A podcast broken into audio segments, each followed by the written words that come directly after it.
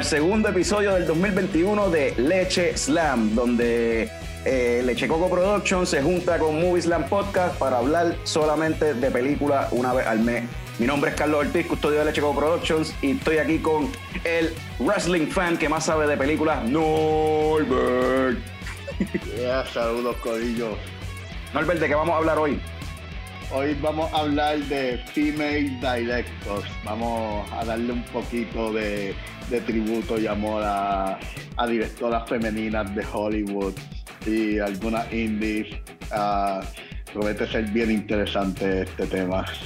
Pero no lo vamos a hacer solo porque tenemos aquí con nosotros a el verdadero experto de películas, Eduardo. Y tenemos también a el símbolo sexual sexy de Leche Coco Productions, Frank the Tank. y tenemos a la maestra del terror, la Mrs. Jazz. Y musical guest, Mikey, como siempre. Sería bueno como que me entra ahí una musiquita. Sí. Este, Mikey con un bajo, con, con un bass guitar, pero con un... Ya. Este, anyway, eh, vamos a arrancar con ¿verdad? una pregunta sobre esta cuestión de, de, los female directors. Y es que ¿verdad? nosotros hicimos una lista entre todos de diferentes directoras. Y yo vi, mirando así la filmografía, noté que muchas de estas directoras tienen una filmografía bien pequeña, tienen una, dos películas, tres películas, y, en algunos casos hasta tienen como que una película en, qué sé yo, en, en una década, y no es hasta una década después o, algo así que entonces lanzan otra película. Entonces quería ver qué ustedes pensaban de eso, este, por qué piensan que eso sucede. Bueno, eh, en, específicamente en Estados Unidos, este, la exposición que se le da a las mujeres en la industria del cine no es la misma que se le da a los hombres, ya que es una industria que está dominada por, por hombres en Hollywood y esto lleva pasando muchísimo tiempo atrás. Eh, pero en ese artículo que estaba leyendo estaba eh, mostrando cómo eh, en los últimos par de años, esto fue en el 2018, de 250 películas que salieron en Estados Unidos, solamente el 8% de las que dirigieron mujeres, ¿sabes? Solamente 8% de las que dirigieron esas películas fueron mujeres.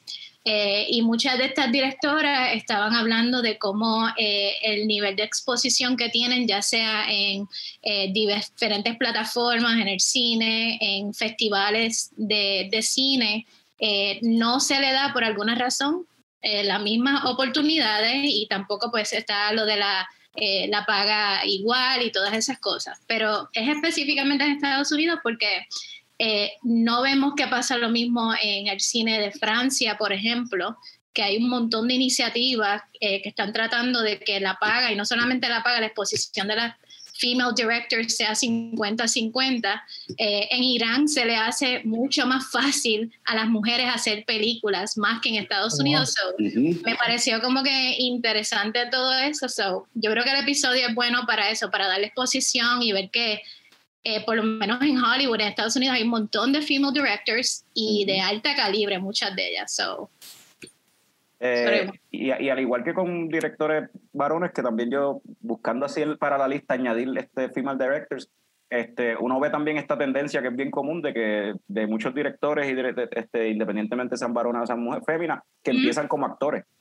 Que tú ves que pues, Drew Barrymore ha dirigido películas, este, esta muchacha Elizabeth, este, ahí, la de Pitch Perfect, la que dirigió las de Pitch Perfect, y así por el estilo. Elizabeth Banks. Elizabeth Banks, Elizabeth Banks, este, y así por el estilo, muchas muchas actrices que por alguna, o sea, entran entonces al, al mundo de Greta Gerwig, que vamos a mencionar, vamos a hablar de ella prontamente, pero una que eh, comenzó como actriz, y pues si vamos a hablar de directora, tiene que estar obligado en la lista, Penny Marshall bueno, yo voy a darle, Eduardo yo creo que fuera uno de los que quería hablar de Penny Marshall, solo voy a darle ahí la, la, la, le, voy a pasar la bola a Eduardo. Vamos a empezar ya a hablar de la, de, la, actriz, de la directora. de Penny Marshall, ya. Ah, awesome. Este, Penny Marshall, de que yo puedo, la película las dos películas favoritas mías de Penny Marshall son Big, pero definitivamente League of Their Own. Este, League of Their Own es una de mis películas favoritas. Este, yo soy súper fan del béisbol y en los 90 habían tantas películas de béisbol. Pero esta película en particular me gustó mucho porque es inspirada en eventos de la vida real. Y para ese tiempo también salió el documental de PBS de Ken Burns de la historia del béisbol. Y en ese documental tocan esa historia de la Liga de las Mujeres durante la Segunda Guerra Mundial. Y eso promovió a que saliera la película con esta fiebre del béisbol. Y esa película es so good. Um, eh, tiene un cast formidable: Tom Hanks, John Lovitz, Gina Davis, Madonna, eh, and so on. Entonces, la película tiene un buen vibe de drama, comedia. Es a good, heart, good heartfelt movie. Eh, que cualquiera, tú no tienes que ser fanático del béisbol para disfrutar esa película. Este, y tiene una de las líneas más famosas. Este, There's no cry in baseball. There's no cry in There baseball. is no cry in baseball. Yeah. Eh, tiene un par de líneas bien buenas. Sí. Oh, pero es que iba a decir que Penny Marshall, estaba hablando con Mike ahorita, este, que me acuerda, yo conocí a Penny Marshall por mi papá, porque ella era una actriz comediante en Laverne and Shirley en los 70, no sé si, si conocen de ese show, pero siempre fue así como que bien quirky y como que bien, ¿sabes? Bien funny. Y otra, una de las películas de ella que más me gusta porque se refleja eso de ella es Riding in Cars with Boys.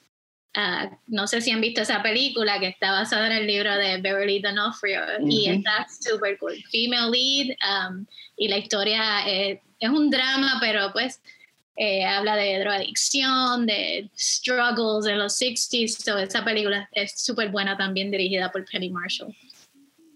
A mí una que, que Big. Big. obviamente, ¿verdad? Esa es como un classic. Este, y, pero, mano, ella, yo no sabía que ella dirigió Renaissance Man con Danny DeVito, que esa película a mí siempre me ha gustado un montón. Y, y entonces es lo que estaba mencionando Eduardo y lo que mencionó Jazz, ¿verdad? Que ella como que combina temas serios con pues, con drama y con comedia, como que tiene humor, tiene todo. Y yo estaba pensando, ¿verdad? Como que el pick de ella como directora fue más o menos para late 80s, early 90s, qué sé yo, como que más o menos salieron un par de películas confiadas de ella, que no sé si el estilo de ella maybe es como que medio feel good y como que me recuerda al Spielberg de los 80s maybe. No, no, sé, no sé si entiende lo que quiero decir. Como Mrs. Sí. Doubtfire, es como que nice movies. Ya, yeah, como nice movies, qué sé yo, como que... Tiene su darkness dentro de todo, sí, pero... Sí, sí, pero siempre hay como que un mensaje positivo también, ah. anyway. Siempre hay una sí. lección. ¿Cómo se llama el director de The Goonies? El, eh, ah. forgot his name. Que yeah. también sigue por ese mismo vibe. Es como que esa fue una, una tendencia en esa época, esas películas comedy, family comedies, basically. Richard Donner. Richard Donner. Richard Donner, yeah. Este, pues la pro, si nadie tiene más nada que aportar a Penny Marshall, pues lo seguimos rapidito con la próxima. Que la próxima en la lista es Catherine Bigelow. Catherine Bigelow. Eh, esta sí tiene unas cuantas películas en su, en su resumen. Este, entre ellas Point Break, este, Zero Dark Thirty, Hurt Locker. Este, a mí Point Break, por ejemplo, me encanta. Yo, yo creo que yo la veo por lo menos una vez todos los años. Eh, no sé si es mi amor por Keanu o qué, pero es que esa película es súper fun. Eh, Locker es súper buena también. Zero Dark Thirty, yo sé que la vi en algún punto, pero yo no recuerdo mucho de esa película. Ni siquiera me acuerdo del plot. Era como que ser un político. ¿Alguien, ¿alguien, ¿alguien que la haya sí, visto? Sí, yo la vi. Esa película, este, esa es la que ellos tienen que um, entrar, localizar la residencia de Al Qaeda, creo que. O, ah, entonces, claro. Tienen, que, tienen que entrar este, y se forma un mes, porque una vez entran, todo el pueblo está rodeándolos a ellos, atacándolos. O sea, go in, attack, get out. Este, este, y Detroit es otra película que me encanta. Yo creo que es de mis favoritas de ella. No sé si alguien Detroit la haya visto. también es buena. Es tremendísima película. Es una película que te mantiene en tensión desde que comienzas hasta el final. Este, estás ahí como que, what the hell. Y ella, ah, ella tiene miles de películas que no se consiguen. De, que, de que en los 80s y 90s uh, hay un montón de películas y no se consiguen en ningún lado por alguna razón. ¿Vieron la de. Súper curioso. K-19 The Widowmaker, que será Ah. con Harrison Ford. Del, Eso, eso fue ella también. Sí, esa fue ella. Pero para tiene allá. como que big budget movies, como que en su resumen, bastante buenas películas ahí. Sí. Ella está, ella está todavía, yo, yo vi, leí que ella estaba casada con James Cameron. I don't know if they're still together. or- Oh, de verdad. No, Sí, que- eh, no, se ellos se divorciaron. en el 91 dice aquí. Estuvieron casados Ok. del och- 89 al 91, eso no duró mucho. Esto me huele a que por culpa de Diavis se dejaron. Ah, La Sí, porque la filmación de eso, Diavis ¿verdad? fue nasty. Exacto. ella tiene otra ba- bastante reciente que se llama Detroit, que es con John Boyega. Yo creo que esa fue la última feature length que ella hizo. No la he visto, pero se ve interesante, tiene un buen cast.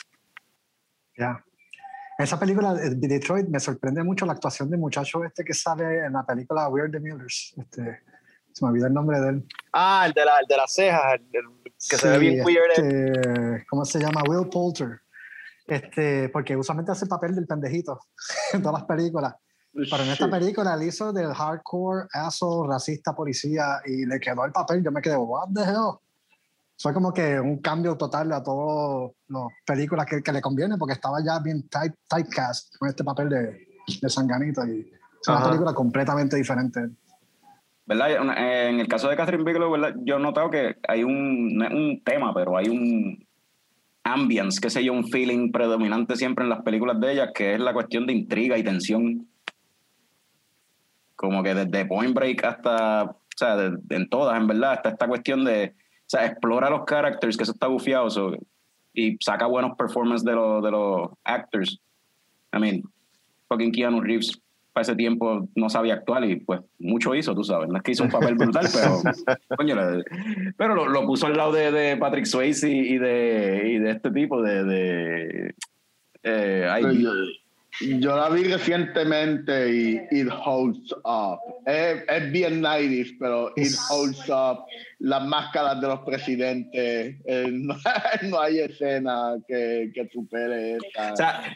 Catherine, Catherine Bigelow es la responsable de que exista la franquicia de Fast and the Furious. Yep, y que, eso mismo iba a que Vin decir. Diesel sea millonario. Sí, porque Fast and ah, Furious Fast and mismo. Furious es un remake de Exactamente lo mismo, sí. Break. Sí. O sea, Después sí. hicieron un remake de verdad y yo no lo vi, pero para mí que no fue bien recibido. Catherine, Catherine Bigelow debería recibir royalties, cabrón, de, de, la, de, de las películas de Fast and the Furious. Es como que unfair, hermano. Pero saben que Fast and the Furious, ni siquiera el nombre de la película original, Fast and the Furious es un B-movie back in the day. Ah, Fast ¿verdad, and eh? Furious. Sí. No me sorprende. Y de hecho, y de hecho eso suena a nombre de western, anyway. De Fast and the Furious. O sea, suena a película western, pero este... eh, creo lo que iba a decir de, de Point Break, ah, se me fue. Tenía que ver con Catherine Bigelow y la cuestión de Fast and the Furious pichea. Sigan ustedes. Pero sí, me encanta, me encanta un montón Point Break y me tripió verla, eh, verla hace poco porque después de haber visto The Hurt Locker y Zero Dark Thirty y las películas recientes de ella que, que son películas full, full movies, bien hechas, ah, veo, veo que, que ya tenía como que ese talento de, de hacer buenas filmaciones eh, desde Point Break. Y los visuales están bien nítidos, tú sabes. Obviamente están jugando, están jugando fútbol en la playa y las luces de esos jeeps, esos jeeps se van a quedar sin batería, pero que se joda, se ve, la escena se ve linda. Me y se joda escena. si es real o no. Y, mano, y en verdad me encanta, me encanta todo lo que ella hace que está disponible para streaming, porque Me tiene acor- un me montón acor- de cosas que no están disponibles. me acordé que lo que lo que iba a decir era de que en este en Point Break sale también ima- imagínate si ya sabe bregar con actores y gente que no son actores que sale Anthony Kiddis de Red Hot Chili Ah. Peppers O sea, Kiddis. Ah, sí. Yeah. sí, el cantante de Red Chili Peppers sale en esa en esa película tiene un small role ahí se dispara en el pie literal ¿Qué? literalmente se Yo dispara en el pie Yo, yo creo que Flea también, si no me equivoco, ¿verdad? salen un par de películas. Flea sale en todas las películas. Maybe Flea sale, no me acuerdo verlo, la vi recientemente y, no, rec- y estaba buscando a Flea porque yo como que en mi mente pensaba que Flea también salía, pero como que no lo, no lo identifiqué. El, el Eh. diseño de esa película es, es el tipo Gary Busey. Yo creo que ese, ese se Gary. Busey, ese era el que yo estaba buscando ahorita el nombre. Esto está fuera de control. como que él estaba fuera de control, pidió dos sándwiches de albóndiga en la película, en vez de uno. Exacto. Eso, eso, eso- esa escena es Gary Busey siendo Gary Busey. Eso es como que eso no fue. Eso yo a lo más seguro no estaba ni en el script. Espérate, lo- me lo tengo que comer. Ah, pues dame dos. Ok. ¿Y qué, qué opinan después de esa escena que está bien graciosa, el tipo súper afrentado? ¿Qué opinan de la persecución de la Brutal. película?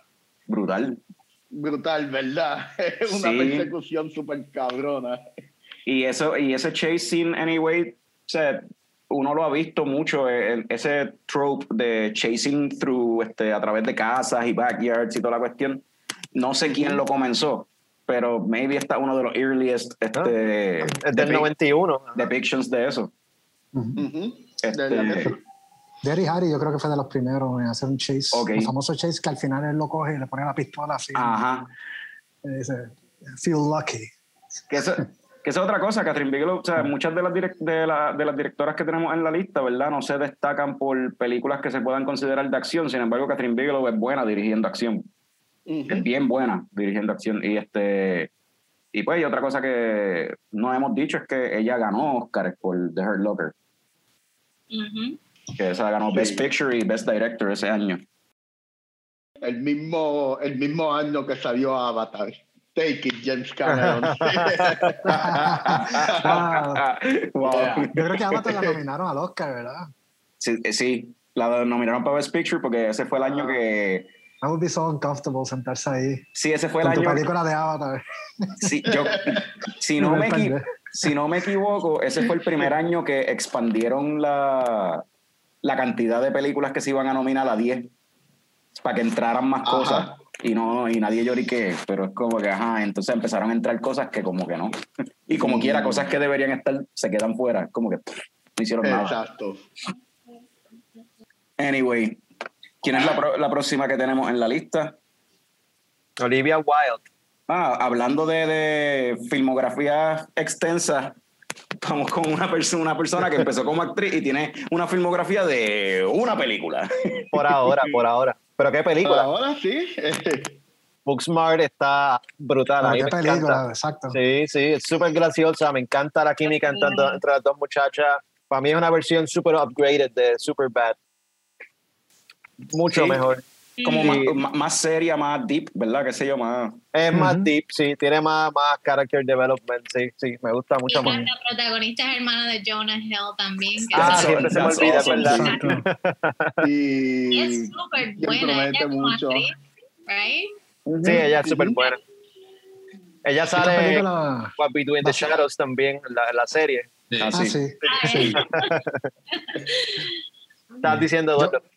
Sí, que yo veo esta película como de aquí a 20 años, la gente tratándola como, this, como, la como esta de- from the 80s, The Breakfast Club, Mm. que todo el mundo dice como que es una película timeless, pero que representa esa época. Y esta película es lo mismo, porque tiene un well character development, it's a good movie.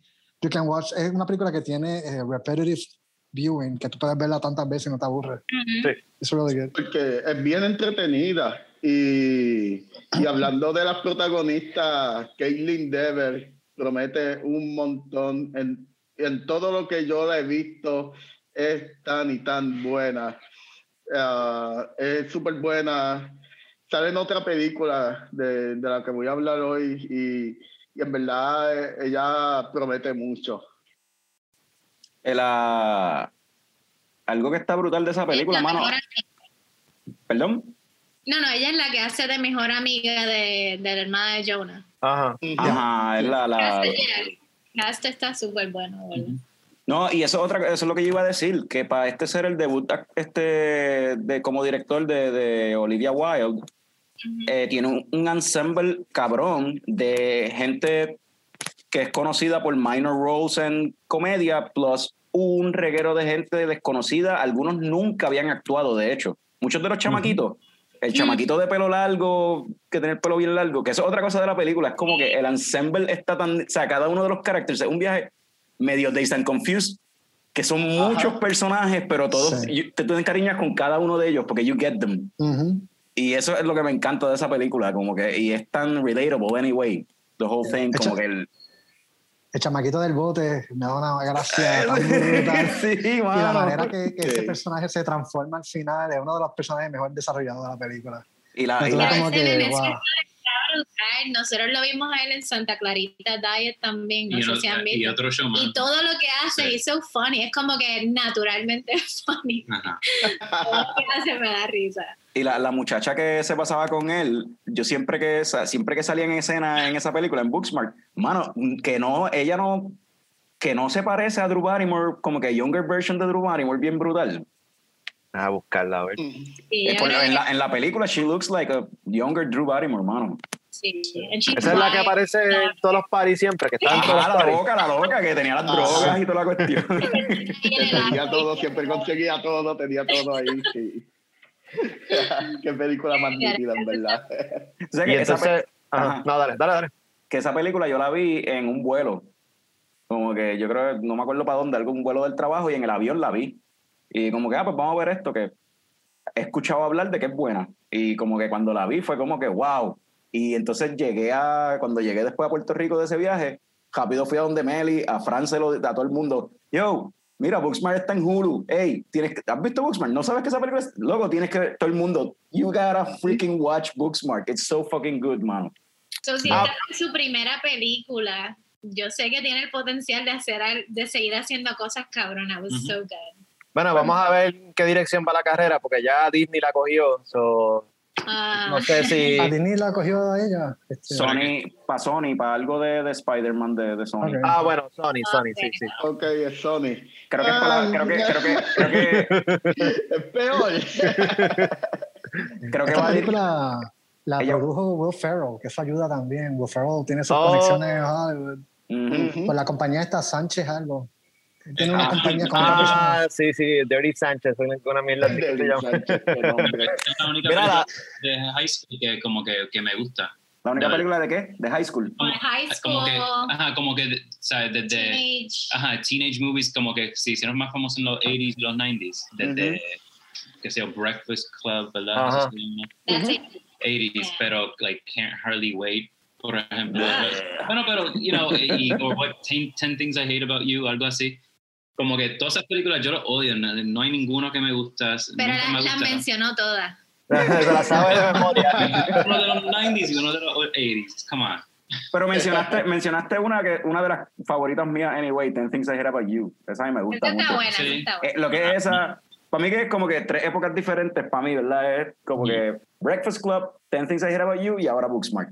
Esas son las tres Yeah. para mí que están nítidas. Ajá, pues, Yeah. Por eso, pues, Booksmart Es es más como moderna, que... pero como que it's so good. No, no Sí. sientes que es como que esta Y- chummy teenage Y algo, algo bien interesante de la película que me gustó también, um, que no tenían las películas de los 80s y los 90s, es que como que tú, tú ves Mm. como que el trope o como que, ah, este es el Jack o este es el, el otro. Pero realmente en esta película, cuando tú miras ya para el mediado final, como que por más que sea, todos son como que panas y entre sí, como que el más geeky, como Ujú. quieras a fuego con el, el, el atleta, you know, y es como que... Y no solamente eso, That is había so algo right. marcado en la película de los 80s, de estos teenage movies, que si eres Jack, you're a Jack, y eso es lo que vas a hacer el resto de tu vida, y esto, pero ahí todos los Ujú. nenes, y ese es el trama de la película, que ya se da cuenta que todos los estudiantes tienen, van para la universidad que ellos quieren, van a emprender otras carreras, y eso es como que what triggers her, que ya no puede bregar con eso, y por eso la, la, la aventura tan crazy que Eh, tiene. Exacto, como que espérate, yo perdí mi tiempo para ir a la misma universidad de todos los que fumaron, bebieron y jodieron.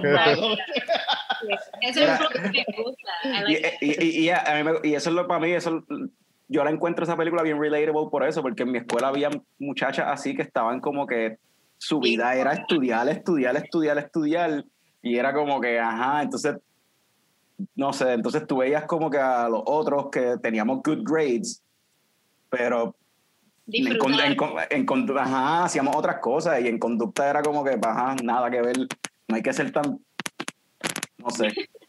En verdad, esa está, la película está brutal. Y lo que dijo Mike es verdad, que eh, como que la película coge ese- esa cuestión de, los- de los estereotipos y los clics. Es lo que estaba Mike diciendo, esa cuestión de los clics.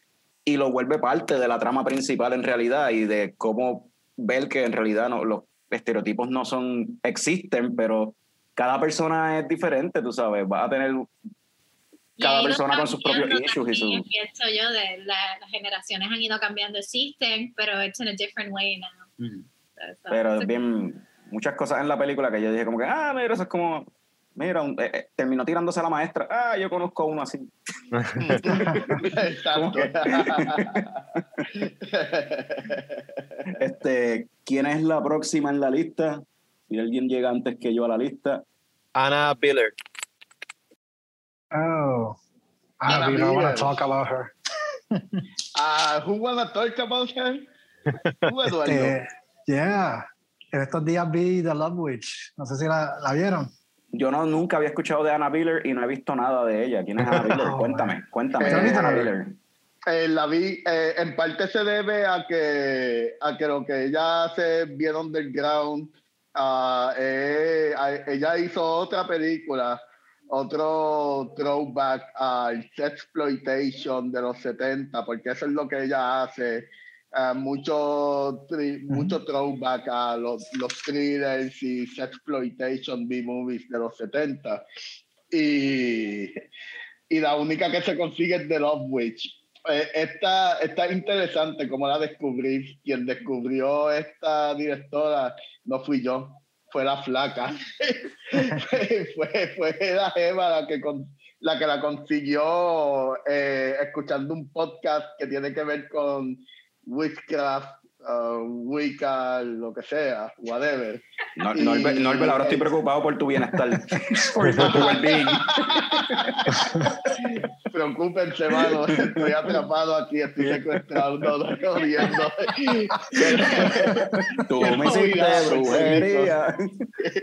No, pero eh, la realidad es que ella, ella sabe del tema y ella no estoy seguro si ella se dedi- si ella hace witchcraft o Wiccan o lo que sea, pero la película de Love Witch es bien, bien, bien ah, real a lo que a lo que en realidad se practica con ese elemento de fantasía de la eh, de las brujas en el pop culture y también con ese elemento de el sexploitation de los 70 como Beyond the Valley of the Dolls en la película que me viene a la mente para mencionar algo y no tan solo también tiene cierta calidad que se puede comparar a Hitchcock y cosas así también no sé si Eduardo esté de acuerdo conmigo en esta Sí, no, full. Sí, la película, de hecho, lo, más que me encanta de la película son los visuales, la manera en que la filmaron. Pues la película es como un homenaje a los 60s campy horrors, como dijo Norbert, este, que ta- eh, también tiene sexploitation, pero utiliza el, el- el Technicolor. Y eso ayuda a que la filmaron en 35 milímetros, en un corte negativo, que eso de una- ya casi nadie lo hace, para que tu- tuviera ese look. So, miras esa película y el look de la película es como si fuera una película like from the 60s or 70s. Este, los settings preciosos. Y Anna Biller es, es una directora que le gusta ser like, perfeccionista, que eso es lo más que me gusta. Porque ella incluso, eh, con el cast, les pidió a ellos que vieran películas de esa época para que estudiaran la manera de- del campy horror, como es que los actores hablaban. So, tú, tú- si tú ves la película y tú dices, diantre, qué porquería, pero no, es que that's the way they acted back then. So, para, para hacer a- un homenaje, tú tienes que hacer, actuar así. Como el policía, la actriz principal, ah, que se llama Samantha Robinson. La actriz, oh my God, she's so gorgeous. Vamos a empezar por ahí. Este, una de las actrices más bonitas que yo he visto en, en los últimos años. Este, pero ya, eh, la película está cool porque tocan eso temática y también una crítica a gender roles. No sé si Nor- Norbert eh, también lo capturó porque eh, está de acuerdo, porque ella es una feminista. Antes que ser directora, ella trabaja en, en movimientos de- de- por los derechos de las mujeres, todo esto. Y en las la- las películas que ella hace, ella lleva ese mensaje. So The Witch, she's basically eh, la representación de la mujer que está en este conflicto, cómo, cómo voy a interactuar con los hombres. So, yeah. Y, y Está se en nota- Crackle. La película está en Crackle, el que la quiera ver, este, So, se ve sí. súper bien. So, sí se nota eso, porque estaba leyendo sobre ella eso, de que ella es una feminista y un activist de, de feminismo y que en sus películas como que eso está siempre front and center, so sí se nota que está ahí, o sea, se nota la, la temática feminista en las películas. It's a Ajá. fun, fun, a, a- a visually striking movie, bien diferente. Este, it's funny cuando tú ves la película y tú dices, "Yeah, this is, this is like a 60s movie. Este, es como la película Mank, que salió, el que haya visto Mank, que tú ves la película y tú dices, diablo, esta película se ve de los años 30. Entonces, same thing con esta. Esta look like a late 60s, early 70s movie. So, WandaVision. pensé, pensé en eso también, que en WandaVision ellos, los, Paul Bettany y, Elizabeth Olsen, de acuerdo a la época que están representando, el sitcom que están representando, actúan accordingly, cambian la forma de actuar de su personaje. Este, ¿Cuál es la próxima que tenemos? Mano, yo siempre te- tengo un par de películas de esta directora en mi lista. No sabía que era la misma directora de estas dos películas, pero no he visto ninguna. Lulu Wang. ¿Quién es Lulu Wang? wow. Lulu Wang, esa es de The Farewell. No sé si han visto The Farewell. The Todavía. Farewell, una de las mejores películas, en mi opinión, reciente. Muchas personas la cogieron en el top 3 del 2019. much- i- i- incluso, tú hablas con algunas personas y dijeron, this is the best movie of 2019. 2019 tuvo muchas películas buenas. The Farewell. yeah, Stairwell. the, Stairwell. the- the Farewell. Oh, Farewell. Okay. De- ah, la película, para el que no la he visto, eh, trata de, de una, una china ah, American Chinese girl que vive, que vive en Nueva York y tiene que irse con toda la familia a China porque la abuela se está muriendo. Pero ¿qué pasa? Según las tradiciones de familia china, eh, no lo que el diagnóstico no se lo dicen para que se mueran en paz. Y está esta muchacha confligida porque en verdad no quiere como que mentirle a la abuela y, y qué importa más aquí, importa la cultura o importa el hecho de que de que en verdad tengo tengo que decírselo, mira, te, te estás muriendo. Este, y es comedia, es drama y es una película súper linda, súper chévere Sí. y altamente recomendada, en verdad. Sí, Una película bien dulce, de, ver- de verdad, este, que te da ganas de ir a, a tu pueblo a visitar a tus abuelos, a tus tíos, a todo Ajá. el mundo. Este, y ya, es, una película que toca tantas escenas bien bonitas, la manera de la familia, incluso cuando se ponen a discutir, porque la película toca eso, el choque de cultura, que estaban los que se quedaron en China y los que se mudaron para Estados Unidos, y, y cómo eso, todos esos años en Estados Unidos afecta los valores que tú tienes, ¿sabes? con los que tú creciste en China. So, that's, that's really good. Eh, eh, Ese, ese problema de identidad, de cuando tú te mueves a otro lugar, pero te da el homesick. Como que la patria te llama. Tú ves que la muchacha tiene ese conflicto y ya quiere volver a China. En verdad, en verdad que sí. Y yo espero que eh, no he visto la otra película que ella hizo, eh, whatever, ¿cómo se llama? Ni siquiera 30, sé. 30 Vision, estaba viendo aquí, pero suena como si fuera como un documental o algo. Ah, si buscamos Dice ah, 30, 30 Vision, Three Decades of Strand Releasing. oh, ok. An omnibus film celebrating the 30th anniversary of iconic independent distributor Strand Releasing. Ok, porque la película, la que tengo aquí en el Rotten Tomatoes de ella, eh, es una película que se llama Posthumous, ah, una comedia romántica. Ah, whatever, no me llama la atención. Pero sí, es algo, es algo que eh, deberían ver Farewell si no la han visto. Es súper buena. ¿Y what's next on the agenda? Ahí viene el intermission. Eh, Ah, un intermission. Una pregunta aquí para el corillo. Vamos a hablar de, de, ya que estamos hablando de female directors. Los Wachowski siblings, I guess, no sé, Siblings, sisters. nice. Ahora son sisters. como le dicen. Eh, ¿Eso se consideraría female director? O sea, ¿podríamos incluir las películas que ellos hicieron cuando eran brothers? Porque para el que no sepa, los Wachowski Brothers son los directores de las películas de The Matrix. Ellos eran hermanos, o sea, dos varones, y ambos se cambiaron de sexo y ahora son, pues, son féminas. So, uno podría incluir las películas de ellos dentro de un- depende del pronombre que ellos hayan escogido o ellas hayan escogido. Mm. Porque si, si nos vamos eh, en, una, en una perspectiva de ser transgénero, pues son mujeres transgénero, son las hermanas Wachowski. Pero si ellas prefieren un término más non-binary, pues se puede decir de Wachowski siblings. Si, pues, como personas transgénero prefieren un término no binario, pues, depende de lo que ellas prefieran en este caso. Sí. También hay que ver que eh, uno no sabe, maybe en esa época ellos se sentían mujeres, pero no se habían atrevido a dar el paso. So, ese problema, eh, eh, que, que, que aquella ocasión legalmente no eran eh, las hermanas, no quiere decir que se sentían así, porque estaban en esa, esa dis- identity discovery. Mm. Sí, pero um, so, es un buen punto. El otro punto que hay que ver, no sé, es que si ellos hubiesen tenido las mismas oportunidades para trabajar películas como The Matrix Trilogy, Big Budget, si fueran mujeres en aquel entonces. No sé, ¿verdad? Eso también hay que ver. So, eso es otro, otros 20. De acuerdo a Wikipedia, dice the sisters are bo- both trans women, collectively known. So, Sí, no, pero yo digo también en, like en la época cuando hicieron las películas, yendo para la pregunta de, Mm. de, de Carlos, ¿verdad? You know, can't- ellos, si fueran mujeres back then cuando hicieron The Matrix, um, haciendo lo- la misma película, como que el funding y approval, eso would have been a green light o no en aquel entonces, como que no sé.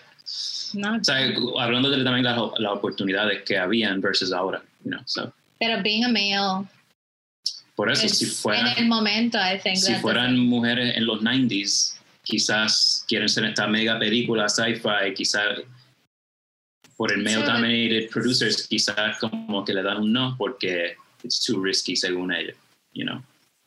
Maybe. Sense como quiera porque interesante eso, Catherine como que ya hizo saber. películas buenas, so. Yeah, I think it's Y interesting. lo, y, y lo otro que yo pienso que es interesante es la cuestión de como que cuando estamos haciendo una lista de directores, de female directors, pues también hay algo, hay algo dentro de, o sea, hay una, hay una, una perspectiva diferente, hay una, una, es una voz distinta, porque obviamente los hombres y las mujeres somos diferentes. So, una mujer tiene una voz diferente a un hombre, una perspectiva diferente de ver las cosas y de storytelling, de cómo contar las cosas. Y en el caso de los Wachowski, pues yo no sé si la perspectiva de ellos es única, I guess, porque no son, o sea, nacieron hombres, pero se sentían mujer. So, es una perspectiva bien diferente, I guess, a- a- y pro- quizás por eso es que las películas son tan weird y unique, maybe, de, de- porque si tuviera a ver, The Matrix es un concepto bien raro. Y todo, Ujú. lo que, y todo lo que han hecho después de The Matrix, que no ha sido este commercially successful como The Matrix, sin embargo, son películas bien weird, bien, bien extrañas. Creo que tiene que ver más con personalidad que con el gender como tal. So Ajá. I, I guess we should admire them for what they done, right? Yeah, of course. Ya. Y eso incluyendo la serie que ellas hicieron en Netflix, uh, Eight, And say, Eight, ajá. Uh, Sets, Six, whatever. Y por lo menos tengo mis reservas con ya con los últimos seasons y la película que hicieron como, como último episodio. Pero al menos el primer season me gusta. Y es una serie, es un concepto bien nítido. Ah, que después se volvió un poquito propaganda, nada en contra de, de que ellas quieren, ah, quieran hacerse escuchar como LGBT, pero ah, lo ulti- el último season y la última película de esa serie fue como que ah, un poquito preachy, diría yo. So, ah, So, mo- moving on, mm, lo próximo en la lista que tenemos es Sofía Coppola. No hay mucho que decir de ella, ¿no? Bueno, ¿no? Seguimos para la próxima. Seguimos para la próxima. Mira, Eduardo, Eduardo, Eduardo va a explotar, mira, Eduardo va a explotar. Eh, esta, este, esta es la hora de ponerse problemático ya. Después, si tú quieres ponerte problemático, pero no, yo lo dije jodiendo. Es porque, tú sabes, nada en contra del trabajo de ella. La estética de sus películas es bien, bien linda. Eh, Los soundtracks, las canciones que ella escoge, todo. Pero maldita sea una mujer blanca hablando de problemas de mujeres blancas.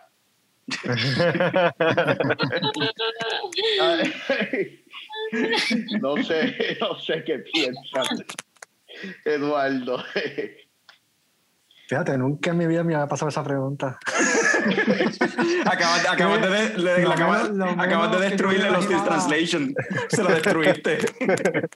Mala mía, Eduardo, pero Pero también está el concepto de, you know, you write what you know, ¿verdad? So, Ajá. Exacto. she's a white woman nacida en privilegio, right? So, well, you know, si ella puede escribir sobre esas cosas en sus diferentes películas, gente que, you know, tiene el luxury de viajar a Japón o, you know, um, princesses y cosas así, pues, y lo, pero lo puede hacer interesante a la vez, pues, you know, good for her. No, no todo el mundo va a ser el, el to- tortured, you know, gente, you know, poor artist, you know, que vivió en su carro un- un- por un tiempo y, you know, ahora como que lucharon y hacen esta arte súper increíble, pues, yo creo que Sí. tiene un buen punto, yo creo que lo que está diciendo Norbert, pero dentro de hace cosas bien interesantes y pues Sí, yo creo que ahí, también ahí está su valor. más que like a female white director ah, escribiendo de lo que sabe, hay cierto como que darkness dentro de entiendo sus películas, dos de las que más me gustan, Lost in Translation y Virgin Suicides. So no es solamente como que oh like white privilege this and that, es como que the darker side dentro de so, Sí.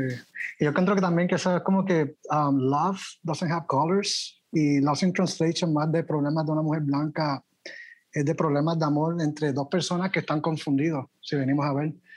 Porque son dos personas que más diferentes no pueden ser, se encuentran bajo las circunstancias más weird y enfrentan su realidad y dicen, esto es lo que hay, yo tengo mi pareja, tú tienes tu pareja en Estados Unidos, let's enjoy the moment. Maybe we are the love of our life. Vamos a disfrutar, si es un weekend, vamos a hacer el mejor weekend ever. Y tú te vas por tu lado, yo me voy por tu lado.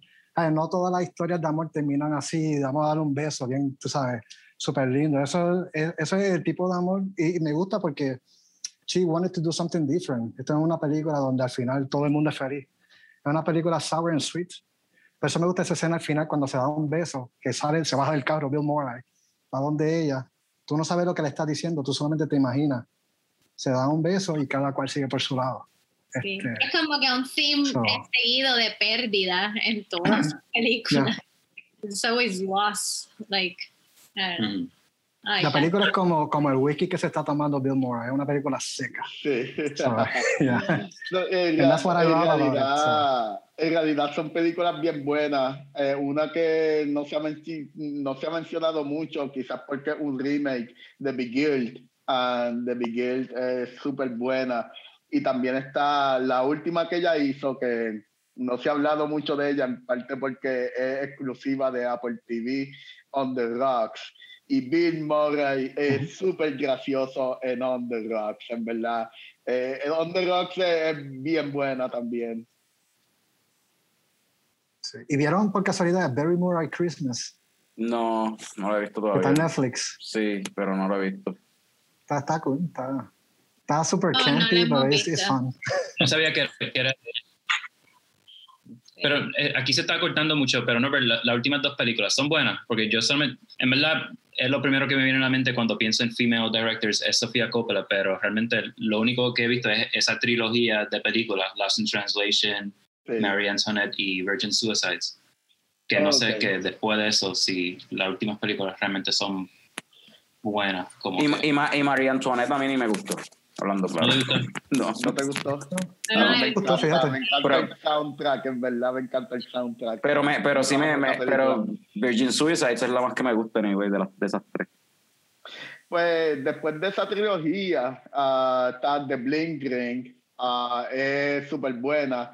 Está, ¿cómo es que se llama esta película? Ah, Dakota Johnson, um, Dakota Johnson, uh, que el papá y el nene, Eduardo, uh, Somewhere, Anywhere. Somewhere, Somewhere. Ella tiene una película que se llama Somewhere.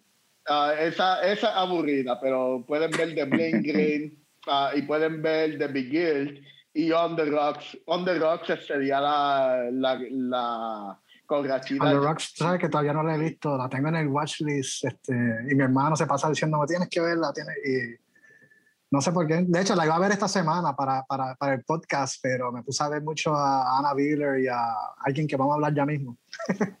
a Miranda, ya. Ah, pues, ah, espérate, eh, lo que Eduardo ahorita mencionó es Very Merry Christmas y es que A Very Merry Christmas es dirigido por ella, ese especial fue ella, yo no sabía eso. Yo no lo sabía, pero es como un especial, ¿verdad? Con diferentes es como estos especiales de los años 70s, and from the 70s, que hacían estos de. Es como un note to eso. Y es súper. Me encanta porque tiene un, el vibe de Bill Murray, no puede ser más Bill Murray. Es como que todo el mundo se tiene que quedar en el hotel porque hay una nevada bien cabrona en Nueva York. Y Bill Murray está como que secuestrando a Chris Rock.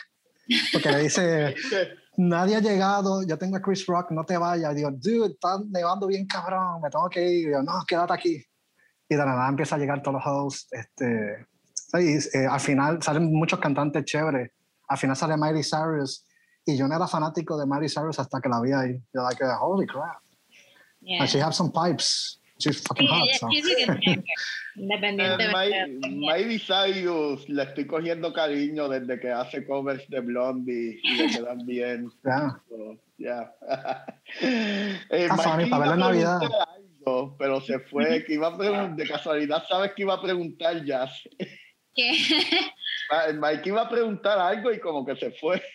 Ay, que se fue, la cerveza lo llama. pero, pero no, las últimas películas de ella, especialmente On the Rocks, es súper graciosa. el pai, él es el pai, Bill Murray hace el pai de Rachida Jones y Rachida Jones piensa que el esposo se la está pegando con una compañera de trabajo. y Bill Murray dice, vamos a investigarlo entonces. pues Mikey antes de irse, eso era lo que estaba diciendo, que si esa era la película con Rashida Jones. Sí, es la película con Rashida. la queremos ver, Sí, véanla porque es bien buena, en verdad. Mira, y, una pregunta que les tengo, este, ¿quién es Vera, cómo es? Agnes... Barda. Agnes Barda. ¿Quién es Agnes Barda? Sounds like ah, someone, como alguien bien importante, pero nunca lo había escuchado. Ah, pues Agnes Valda es uno es reconocida como uno de los mejores directores del New Wave francés. Este, no he visto muchas películas de ella, no me dio tiempo de ver otra película de ella que nunca haya visto esta semana, pero Clio 5, 9 to 5 es bien buena ¿La viste? Y, la estaba buscando y no la he conseguido. Uh, yo, es bien difícil conseguirla. Si, acaso chequeo si la tengo pirateada o algo, pero en el Criterion Collection quizás está. Y en verdad, en verdad la quise mencionar simplemente porque si hablamos, si algún día hablamos del, del New Wave francés, uh, Annette Valda debería estar en ese tema y me pareció como que eh, como que requisito ponerla en la lista. Y Clio 9 to 5 esa es la única que he visto y la recomiendo especialmente esa gente que le interese el New Wave francés. Aparte de Godard aparte de Truffaut también vean películas de Anders Clio from, from 5 to 7 es en realidad el título. to seven, sí, no me acuerdo ni del título. Haciendo, haciendo fact-checking acá, pues sí. Sí. Eh, yo estaba buscando, estuve buscando porque me hubiera gustado ver alguna película de ella para, para el podcast este, y me di cuenta que casi todas las películas eh, están en Criterion. ¿no? Era, ah, yo creo que voy a tener que sacar la cuenta con freaking Criterion, ¿no? I'm missing out. Ahora, encontré Black Panthers y la vi, el documental de Agnes Varda. Ah, Esta semana, este, un, documental corto de 26 minutos. Ella viajó a Oakland y grabó el documental desde eh, en Oakland, en el rally que había de Black Panthers, protestando para sacar a Huey P. Newton. que era el líder de los Black Panthers, que lo habían arrestado ah, recientemente en aquel tiempo. Estaba en juicio, eh, lo que ellos decían, juicio político. Y está chévere el documental. Este, me gustó. eh, eh, tú te sientes que estás allí entrando y, y- y verlo en contraste con todo lo que ha pasado en los últimos años para acá, Black Lives Matter. Es algo que yo diría que todo el mundo tiene que ver.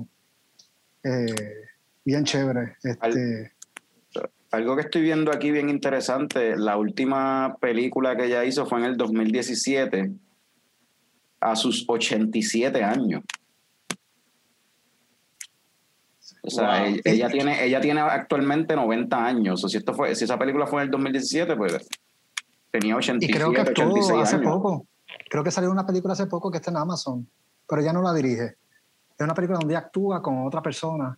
Ok. Y es básicamente eh, un trip que ella y otro artista se encuentran y deciden hacer un trip. Y quedó tan bueno que lo grabaron y dijeron, vamos a hacer una película del trip. Pero lo dirigió otra persona. Creo que está en Amazon. Este, Ok. De hecho, eh, esa, esta película, la que fue en el 2017, eh, es que ella la co-dirigió con un artista que se llama JR. Ok. Y la película parece que es como un documental o algo así, porque ella y JR por Francia creando este is portrait. de- yeah, eh, sí, suena como la que tú estás diciendo. sí. Pero anyway, mano, a los ochenta y pico de años, como que wow. Sí, mano, eso, eso requiere estar, tener mucha energía a esa edad. o sea, Yo estaba leyendo que Martin Scorsese también. la admira mucho a ella. Estaba leyendo este, una entrevista que le hace a Martin Scorsese de los mejores directores para él, siempre menciona a Agnes Varda. So, que Martin Scorsese diga eso. Ajá. ¿Y quién es Claire Denis o Claire Denis? Claire Denis, ah, otra francesa. Ella todavía Claire. está. Claire, Claro, claro. Claire Denis. Pues ella dirigió hace varios años la película High Life y una película que están en, ah, en una misión en el espacio. Y una de las razones por la que diría que Robert Pattinson sí pega para Batman cuando salió la, la controversia del casting.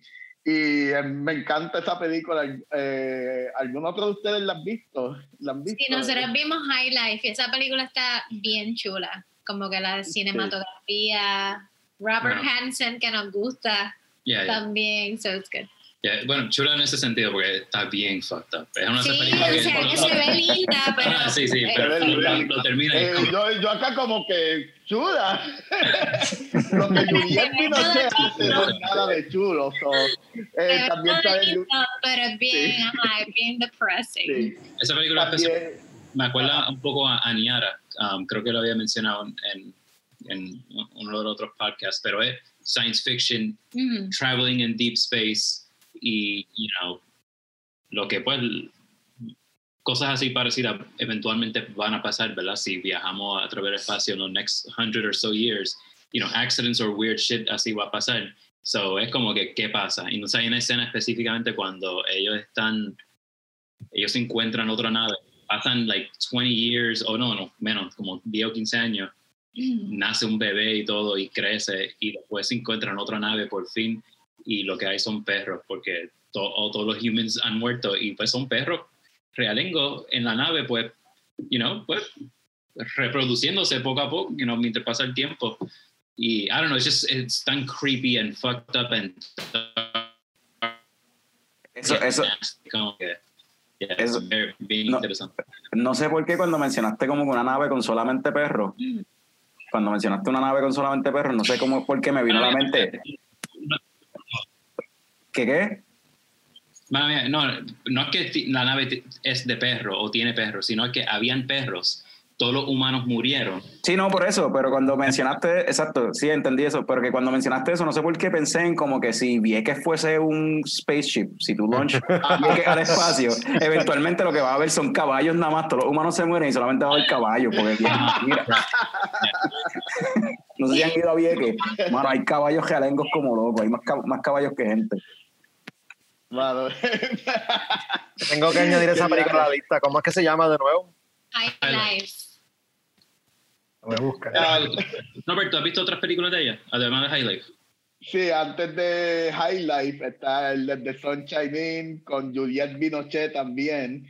Ah, está, quiero ver de ella, quizás la vea hoy, Good Work, que me la, la vi como que ah, Patrick H. Williams en el canal de, en su video reciente de YouTube habló de esa película y la voy a ver.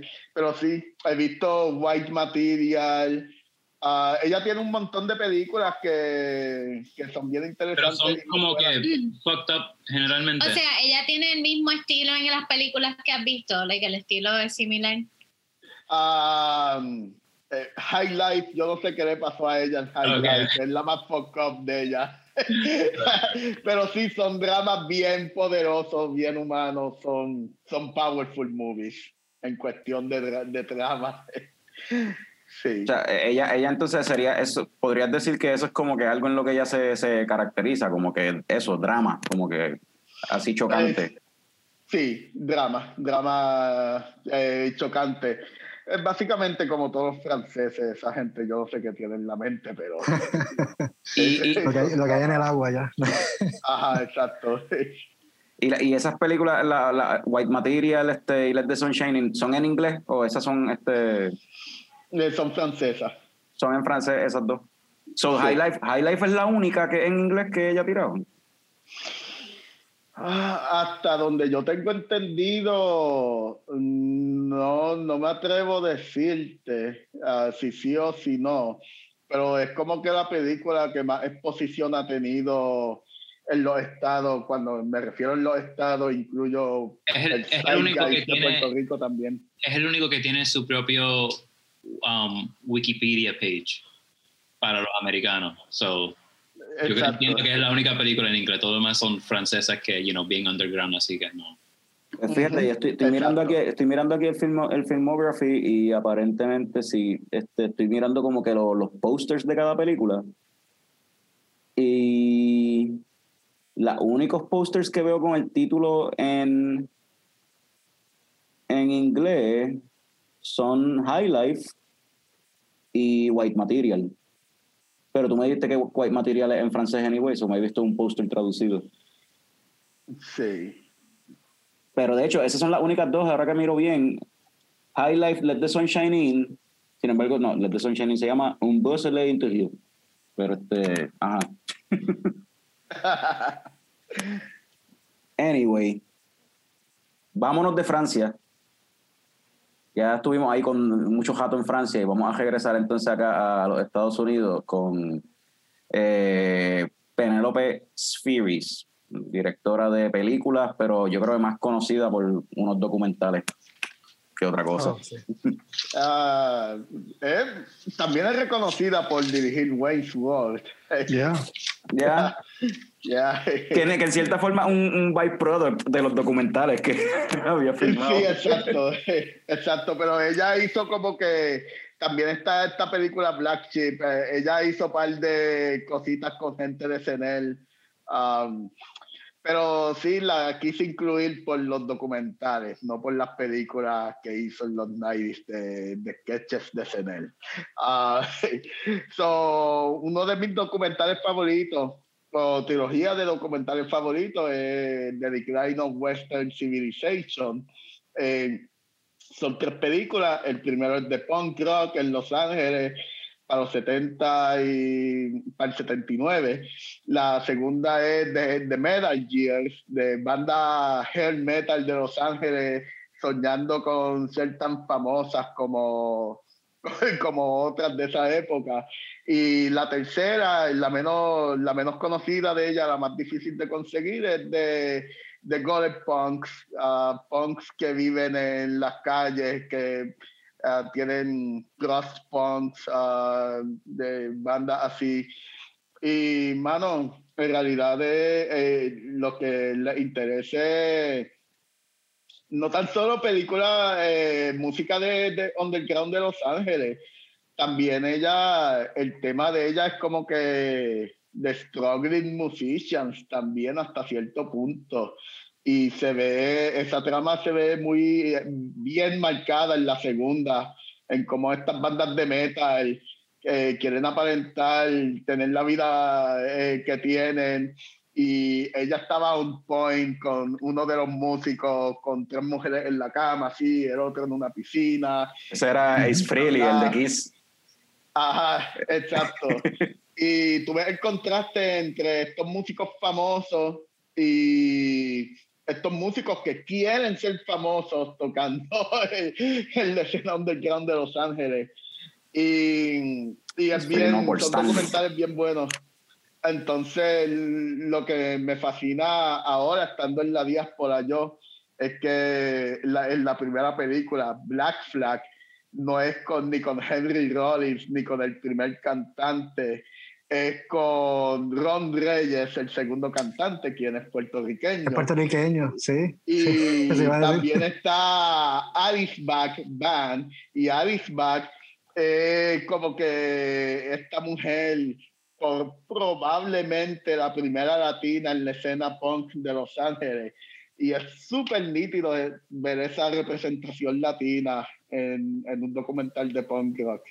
Y, eh, ah, yo, encontré, yo, yo, encontré medio scary esa representación latina en ese documental, viéndolo ahora por primera vez en el 2021, viendo la forma de pensar de esta gente en el 79 y esta gente que se sentían rechazados y cómo surge el punk y sobre todo la letra de muchas de estas canciones y la reacción y como, o sea, lo que hacían muchos de estos de sus fanáticos, los seguidores, es como que estos cabrones son los que crecieron y 20 años después votaron por Trump, cabrón. Eso no iba a decir, y, y, bueno, no iba a decir que todos ellos eran así, pero iba a decir como que creo que quizás parte, parte. son, así, porque, por ejemplo, quizás nosotros ahora, pues como que, ah, you know, anti-Trump o como que you know, pro derecho y entonces como que escuchamos punk, escuchamos que sea Rise Above the Black Flag, algo así, es como que, ah, yeah, like, y es como que, ya no, esta misma gente, pues, you know, son, son, estaban en los Capitol Riots el 6 de enero, you know. Sí, o sea, la, la, primera canción que sale en el, en el, en el, en el documental es de Black Flag y lo que dice, I'm gonna be a white minority. como que. y la está cantando un puertorriqueño, cabrón. como que, what the fuck. También había como que esta pendeja de, de, querer ser shocking o querer ser este, irónico. Pero obligado, usted, para esa época había mucho cabrón que le gustaba andar con Iron Cross, con, con suástica Uh, muchos de ellos no era ironía, muchos de ellos en verdad, y se ve también en la época cuando en el surgir de los skinheads neonazis también, tú sabes, también hay mucho, mucho racismo y, y mucho machismo también en la escena, y yo creo que que The Decline of Western Civilization no, no pinta como que todo era fucking anarquía y fucking gente de izquierda. Eh, y no, como no, también eh, hay, hay representación latina, pero también hay gente que anda con práctica en los shows. Y, y, me parece que es bien interesante y bien hecho. Ya, Norbert, ese documental yo no lo veo hace tiempo, pero yo no me acuerdo. Yo había visto un documental donde enseñan cuando Yellow Biafra corre para representante en California o algo. ¿Eso en ese documental o eso fue en, en otro? Ese en otro documental. En otro, sí, eh, de Dead Kennedy, que corrió para representar, a gobernador, yo creo que fue, de California, independiente. Independiente, sí. Lo, que, algo que me está interesante, porque vi por primera vez, siempre había escuchado de estos documentales y los vi por primera vez esta semana, el primero y el segundo, el tercero no lo he visto todavía, que de hecho, by the way, los tres están en Prime Video ahora mismo. O sea, están, se pueden ver ahí con la suscripción. Eh, Mano, es el filmmaking como tal, o sea, la forma, es un documental, pero de la forma que está redactado y como está todo editado, es como si te estuviese contando una historia y es un documental unbiased. Es lo más que me gusta, porque un documental que es como que this is what it is. Es todo los sujetos protagonistas de, de este de movimiento o de esta escena o whatever que estaban disponibles hablando sobre la situación y se les hacen unas preguntas, pero las preguntas no son preguntas que estén leading a una opinión que quiera llevar Penelope Furious o algo así. No, es para tratar de exponer o, o quizás este pues, eh, que se entienda, que se escuche la voz de esta gente, lo que piensan, y tú llegues a tus propias conclusiones. Y la forma en que está editado, a mí me encanta, porque, por ejemplo, hay una parte que están simplemente hablando con diferentes fanáticos, aparte, diferentes par de, par de cosas, y, me y recuerdo que hay un chamaquito, y son chamaquitos, mano. Y todos están tan molestos. Lo que tú notas es que la juventud en esa época estaban bien encojonados, pero no sabían ni por qué, hablando claro. Pero estaban bien molestos con algo. Y, y me tripea que ella termina la conversación con un edit en que uno de ellos como que dice algo y entonces pone el próximo chamaco simplemente diciendo, fuck. Que parece como si estuviese reaccionando a lo que el otro dijo, pero en verdad no escuchó Ajá. lo que el otro dijo. Y que es como que awesome. Eso es, that's filmmaking, mano. Como que como acomodarlo de una Yeah. forma que sea congruente y que fluya. Eh, te- tengo un comentario de algo y, y te- después una pregunta para Norbert, pero yo creo que es interesante, ¿verdad? Porque ¿verdad? no sabía que ella hizo Wayne's World y no sé, pues, viendo con estos documentales de, de, Ujú. de, de rock, especialmente de punk, pues hace sentido ahora cuando ve Wayne's World, porque Wayne's World, igual que Portlandia, por ejemplo, hay muchos chistes que son very, very musical, ¿verdad? O sea, Ujú. no solamente de, de las bandas, pero sino cosas que es como que músicos... Cosas técnicas de, Ajá. los- Y es de como que- los instrumentos o el equipo. Lo que sea. No stairway. Ajá, pero entonces, la- la- exacto, o sea, sí, y, y eso pasa.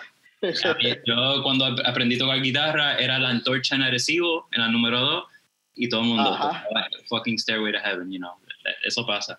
Pero anyway, um, la pregunta para Norbert, um, ¿tú has visto um, videos o has leído de su experiencia haciendo esos documentales? Porque yo imagino, especialmente eh, para lo- el early punk scene, como mujer, Ujú. like, no, so- además de las ediciones que Carlos mencionó, pero yo imagino el behind the scenes, ella en los shows y en backstage, tratando de hacer un documental, especialmente back then, you know, yo creo que mucha gente quizá lo está cogiendo a chiste o tratando de, de aprovecharse y mierda así. So, ¿Has leído algo de su experiencia haciendo eso, el behind the scenes?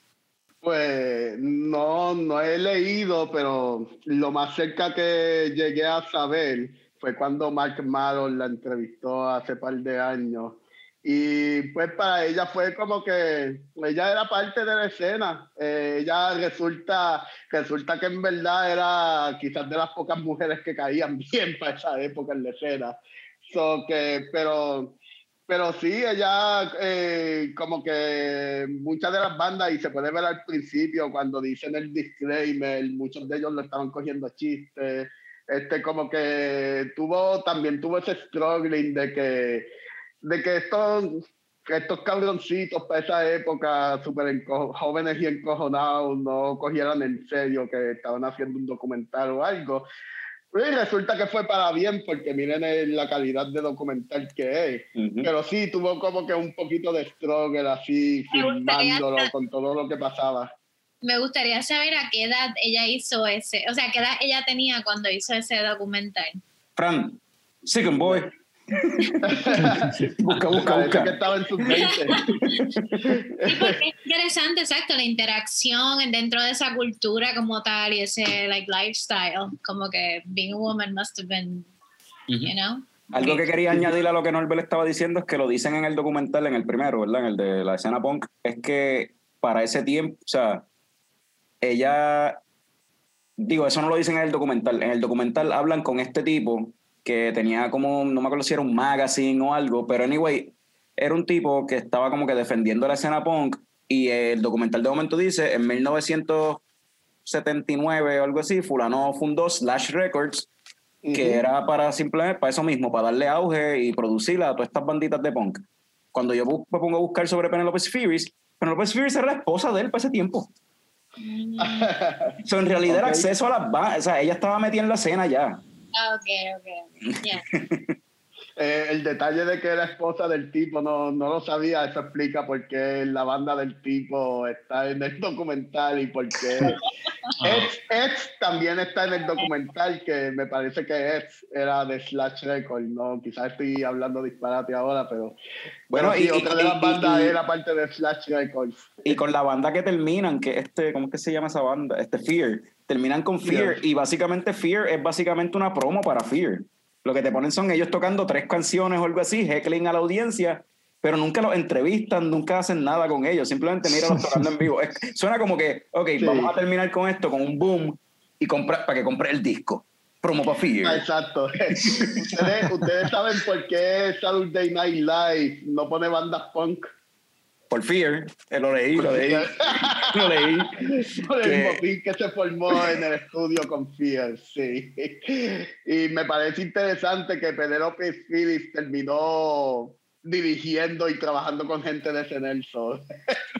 Yeah. Oye, y, y- y- y hablando de la segunda, la segunda es bien interesante, la de los Metal Years, explorando toda esta escena de- del metal en, en Los Ángeles, en Hollywood.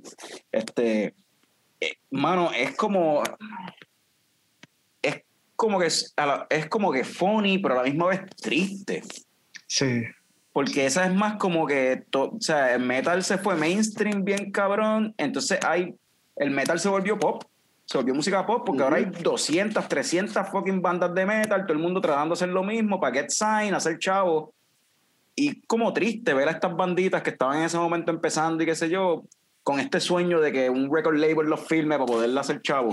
Porque ese era el, el modelo de business de ese, momen- de ese tiempo de, de- de música, pero es como que, eh, eh, mano, y, y entonces, y la cuestión del, del el, de, el degenere de los 80s, el abuso de sustancias y de, alcohol y la pendeja, el, el exceso, el exceso de los 80s, como que esto es lo que es, esto es lo que es el, eh, lo que es el cool. Como que O sea, esa, Chris Holmes, sí, ese- mano.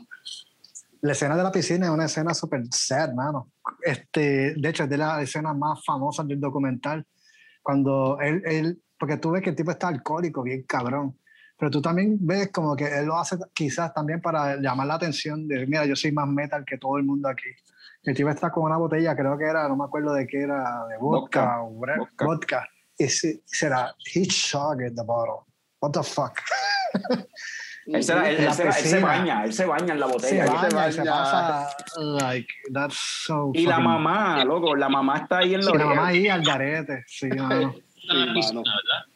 Sí, Está en la piscina y va, se baja un de estos de, de vodka o whatever. ya, Yeah. Ujú. Ahí hay una, Parte de una, la dona. sí, Ok, es creo como que un VH1 Behind the Music, que quizás usaron footage. Yo creo que eso fue. Sí. VH1 Behind the Music. No, eso fue en, creo que fue en, en I Love the 80s.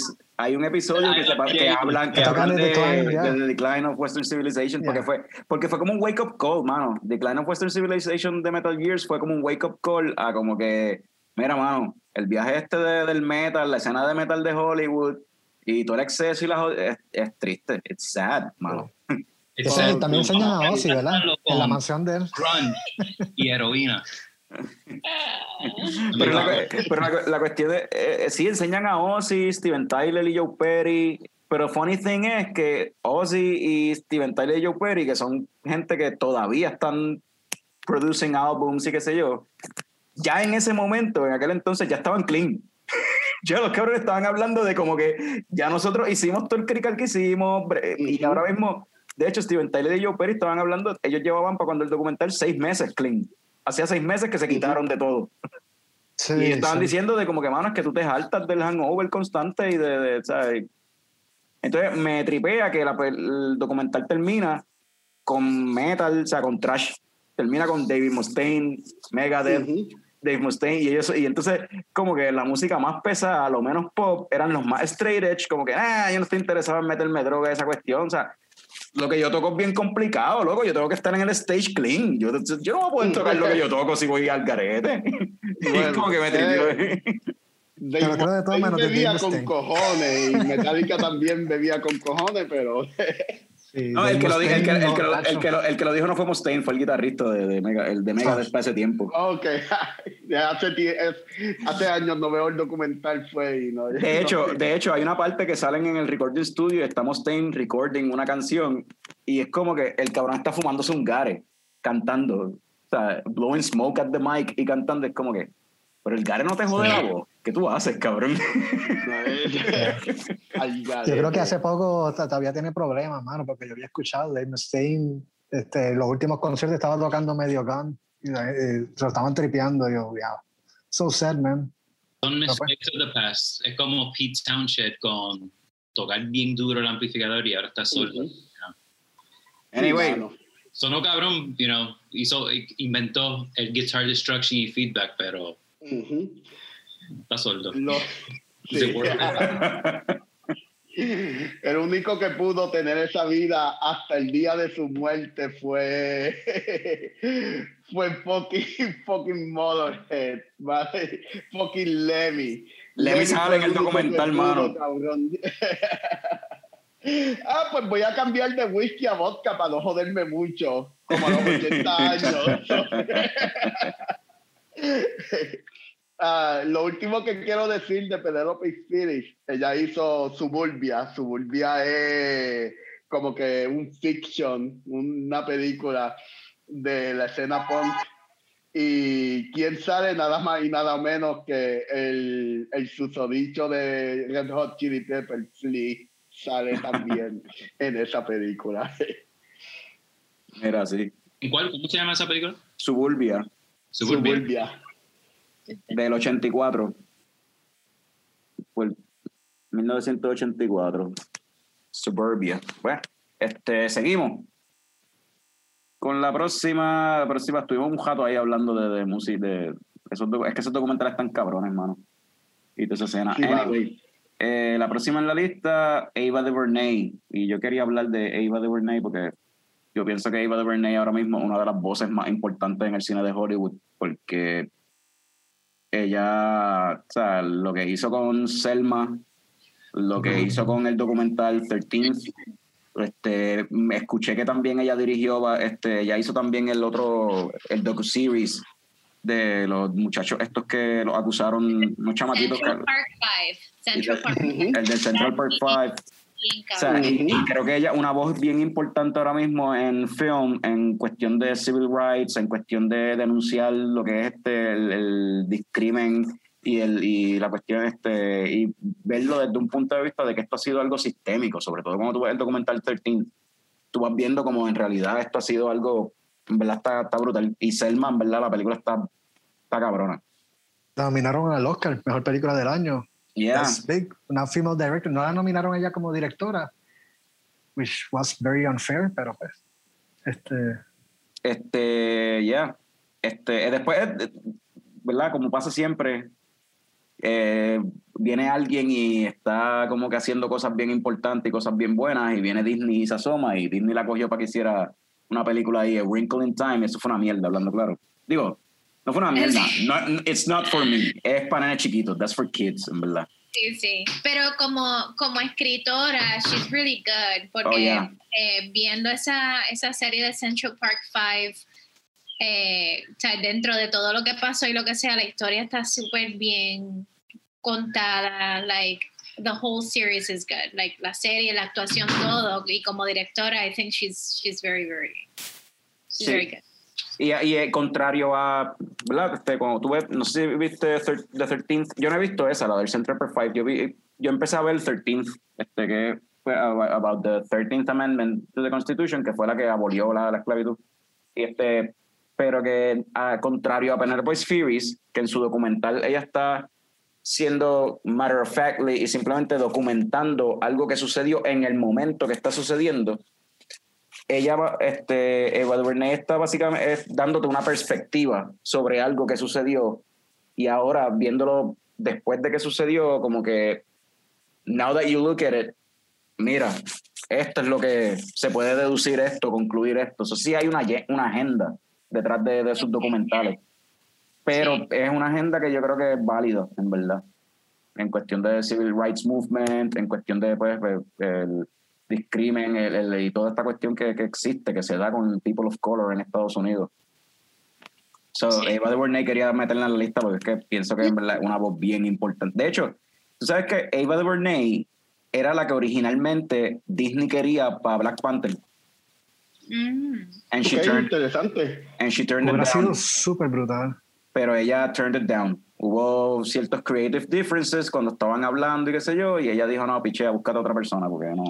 Yo- y me imagino porque yo- es que Selma tiene una actitud súper más seria, una película even sad and tragic.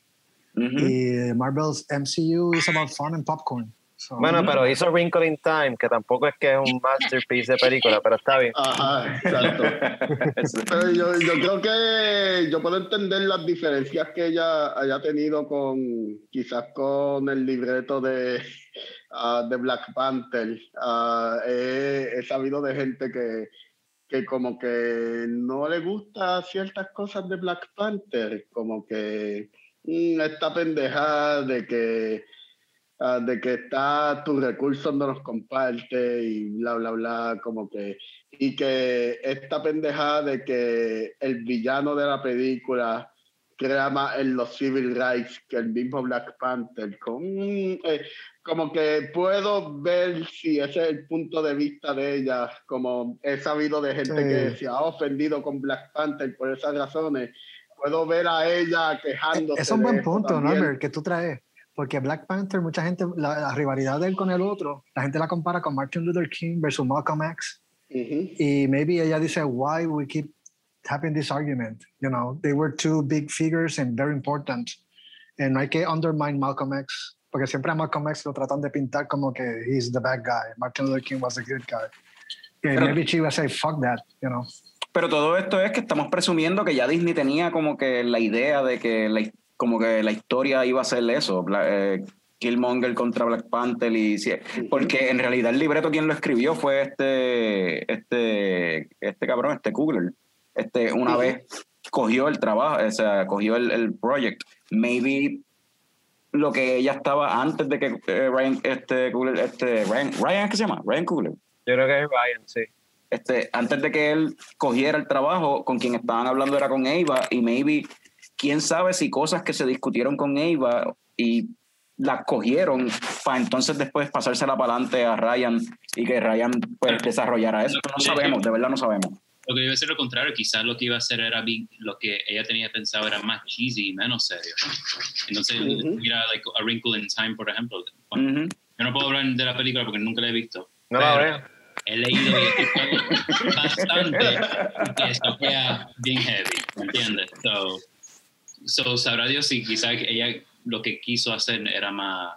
ese también Es otro buen punto quizás soqueó en verdad Maybe era eso. Lo- es que es que weird, porque Wrinkle in Time es como que, eh, basándote en Wrinkle in Time, tú puedes decir una, una de dos cosas y, y- y Black Panther como que acapara las dos cosas. Black Panther con ella pudo haber sido un Wrinkle in Time, como también pudo haber sido un Selma o un 13, por considerando el personaje que es.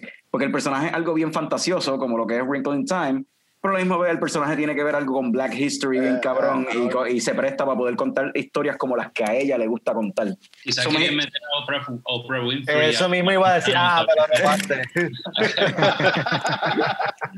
Eh, ahora mismo estoy, estoy en el Rotten Tomatoes de eh, Eva DuVernay y como que el Wrinkle of Time, el Wrinkle in Time no tiene como que link, no como que también de la película es que Nadie no la vio.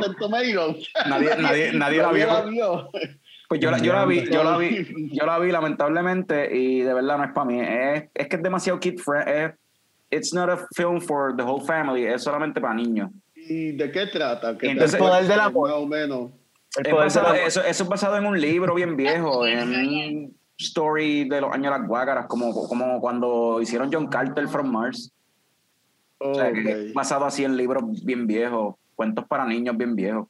Este, Bueno, pero ¿de qué trata? La- el papá es una nena y el papá está desaparecido y Chris entonces Pine. aparece esta situación que entonces ella puede ella va a rescatar al papá que el papá está perdido como que en otra dimensión, en otro mundo, bien Narnia, algo Narnia, estilo Narnia. Ok. Es como un Narnia bien porquería.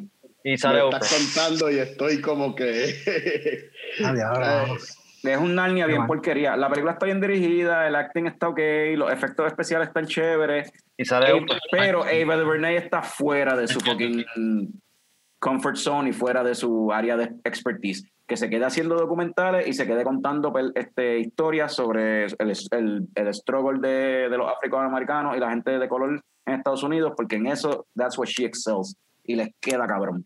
¿Y, ¿Y cómo le queda? ¿Qué, ¿Qué puedo decir de tres teams que ustedes ya no hayan dicho, mano? Es como que True America History. ah, y es bien uh, eye-opening, ahí como que wow. Y eh, esta persona que yo estoy seguro que va a ser recordada de aquí a 20, 30 años, cuando, cuando ya el movimiento de Black Lives Matter y, y la lucha por los derechos civiles que tenemos hoy día uh, se ha recordado como hechos históricos, ella va a estar en esas páginas, el nombre de ella va a estar por los documentales que ha estado haciendo y las películas como Selma que ha estado haciendo. Eh, ella una voz para las minorías y está súper nítido. Ah, y estoy de acuerdo con ustedes que no haga que no haga otra película como Green Sí, que no, que no se tire mainstream, que no se tire mainstream, que se quede con, con la cuestión social, la pelea social. Necesitamos gente como ella. Central Park Five, um, al final eh, había como que un mini like talk show, ¿verdad? Y, y Oprah Winfrey estuvo envuelta en eso también, ¿verdad? Ya tú tienes Sí, ¿verdad? She kind of sucks. Ella soquea. Another topic, another topic. Claro, que, que si yo voy al show de ella y me regala un televisor. No, no, no, espérate, espérate. Vamos, vamos, a, vamos, a, gra- vamos a grind a Mikey. ¿Por qué tú tienes en contra de Oprah? ¿Es porque es negra? ¿Es porque es mujer? ¿Es porque es gorda? ¿Es porque es millonaria? No le ha contestado ninguno de los emails que le enviado ni ningún fan fan de él que le enviado. Antes, me lo confundía con mami. Sí, no, pero, pero she's, overall, she's very good. Y como dice Norbert, she's gonna be remembered. 'cause she's, ella es súper buena en lo que hace. Y Yeah. como escritora y como directora, excelente. I Y, like y a, a mí me gustaría averiguar, ver, ¿verdad? Los productores de Selma, cómo fue la cuestión del casting para esa película, porque en esa película sale un cojón de gente y es como que gente que son talentosos, que son character actors o que siempre se especifican en minor roles, gente que son buenos en lead roles y cogieron minor roles para la película, gente que estaba pagada y se metieron ahí, gente que está up and coming, que ahora tú lo estás viendo en todos lados, entraron a Selma. So, no sé, yo me fui en un viaje de como que, mano, esto suena como un proyecto que cuando estaban shopping around y como que en vez de castear, yo creo que los actores eran los que estaban como que, no, no, no, yo quiero salir ahí. Como que leyeron, el- o sea, los agentes leyeron los libretos y fue como que, cabrón, tú tienes que saber, esto te va a interesar. Esto, o sea, como que no sé, me da esa impresión de como que la gente quería salir en esa película y contar esa historia, no sé. Sí, es como, ya, yo creo que eso ha pasado en, varias películas. Yo creo que el mismo Black Panther, pero también yo creo que Pulp Fiction, eran películas que, like, eran, like, los actores, no, yo quiero estar ahí. Y Exacto, de seguro, pues, yo quiero estar ahí, como que, pues, mira, I'll take a pay cut, que se joda, like, quiero exacto. estar ahí. yeah. me, me, me da esa impresión, no sé si, si es verdad o si fue así, pero me, no sé, me da ese feeling con esa película. Um, este, vamos ahora con Greta Celeste Gerwig. No sabía que se llamaba Celeste. I love Greta. Sí. Greta Otra, blanca, otra blanca hipster, ¿no? Greta que- Indie, Indie, Dar- Indie- Indie Darling, actriz que se popularizó por, su, por, por películas independientes y terminó dirigiendo películas independientes, más o menos. Greta, Greta Gerwig, yo puedo decir que lo, lo mejor de ella es más que directora, she's an awesome writer. Ujú. Ella fue la co-writer de Frances Ha, que es una de mis películas favoritas ever, con la que es su pareja, Noah Baumbach. Y no, eh, Noah muchas veces Otro dice, Indie "Even Darling. though nosotros dos aparecemos en los créditos, that movie is el, el soul del script es de Greta. Pero él, él escribió. Esa película es ba- basically Greta Gerwig writing. Y ella ha escrito otras películas de Noah, en las sus propias películas, que ya tiene esta misma línea de Woody Allen, que son buenos directores, slash writers, slash actors, este, que crean este vibe de dramedy que como poco. So, yeah. Even though Frances Ha is not her movie as a director, el script de ella en esa película es en, en- acting. El acting de ella en esa película está awesome. Se, se siente como una película dirigida por ella misma. Es verdad que sí. Pero es lo que iba a como- decir, cuando, cuando yo vi Yeah. Frances Ha, a mí me encanta ella como actriz y yo pensé, es que parece tanto, eh, se parece tanto a ella esa película que yo pensé que la había dirigido, pero no. Yeah, yeah, she wrote it, so yeah, it's Yeah. her soul in the movie. Sí. yeah. Pero de ella, Lady Bird y Little Women la, fue la última que vimos. Yo creo que no has visto Lady Bird.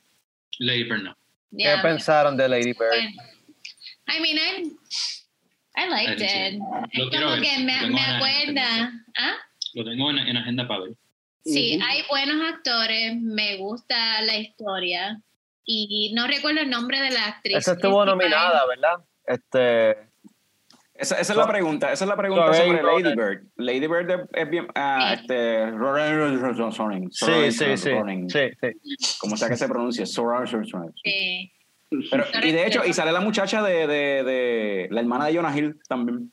Sale la hermana de Jonah Hill también. Ah, Sale, sale el chamaco de Ay, Dune. yeah, En Lady Bird sale ella también. A mí me gustó Lady Bird. It's alright. I mean, Sí, yo, pero- a pero- pero no me encantó, yo la encontré media overrated, como que hubo mucho buzz detrás de esta película, estuvo nominada, qué sé yo, y cuando la vi como que... Exacto, esa es la pregunta. ¿Esa película debió, debió ser nominada para Best Picture? En realidad, ¿en serio? Que es como que, ¿qué salió, ¿qué salió ese año, mano? Para que fucking Lady Bird yo creo que ese estuvo flojito, sí.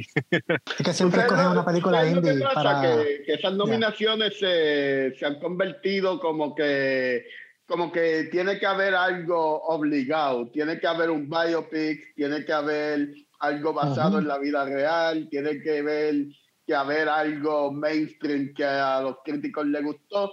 Y en Algo el de caso de. Lady Bird es como que la comedia indie que tiene que estar obligada eh, en las nominaciones. Porque la, la. Me realidad que entre, eso. entre Frances Ha y Lady Bird, a mí me gusta más Frances Ha, pero obviamente ella no dirigió esa película.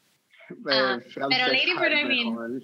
Es buena. It's a good- no estoy diciendo que Lady Bird sea mala. It's a good movie. Actually pretty good, en verdad. Yeah. Ah, a Pero, mí me gusta pero más. Best Picture? Come on. Y hasta cierto punto yo me siento identificado con Lady Bird, hasta cierto punto. Me parece que no tienes que ser una, una nena teenager para sentirte identificado. Es como que tienen eh, cosas similares. no tiene el mood de hablar de mí mismo hoy, pero este, hay cosas similares y yo la estaba viendo anoche para prepararme para el podcast y, y wow, o sea, eh, eh, esto, esto era yo. Sacramento es manatí, en verdad. en verdad. Y me Lady gusta un montón. Nah, pero sí es bien buena. Exacto, yo pienso lo mismo. Me parece que, que ella, a- al igual que lo que um, Norbert mencionó con, um, con Sofía Coppola, like, like, you know, tipas blancas hablando de, de problemas de, de mujeres blancas o whatever. Like, yo, yo entiendo que like, eso se puede ver y más con Francis Ha, que tam- el tipo también dirigió el que, Something in the Whale y Marriage Story y todo eso.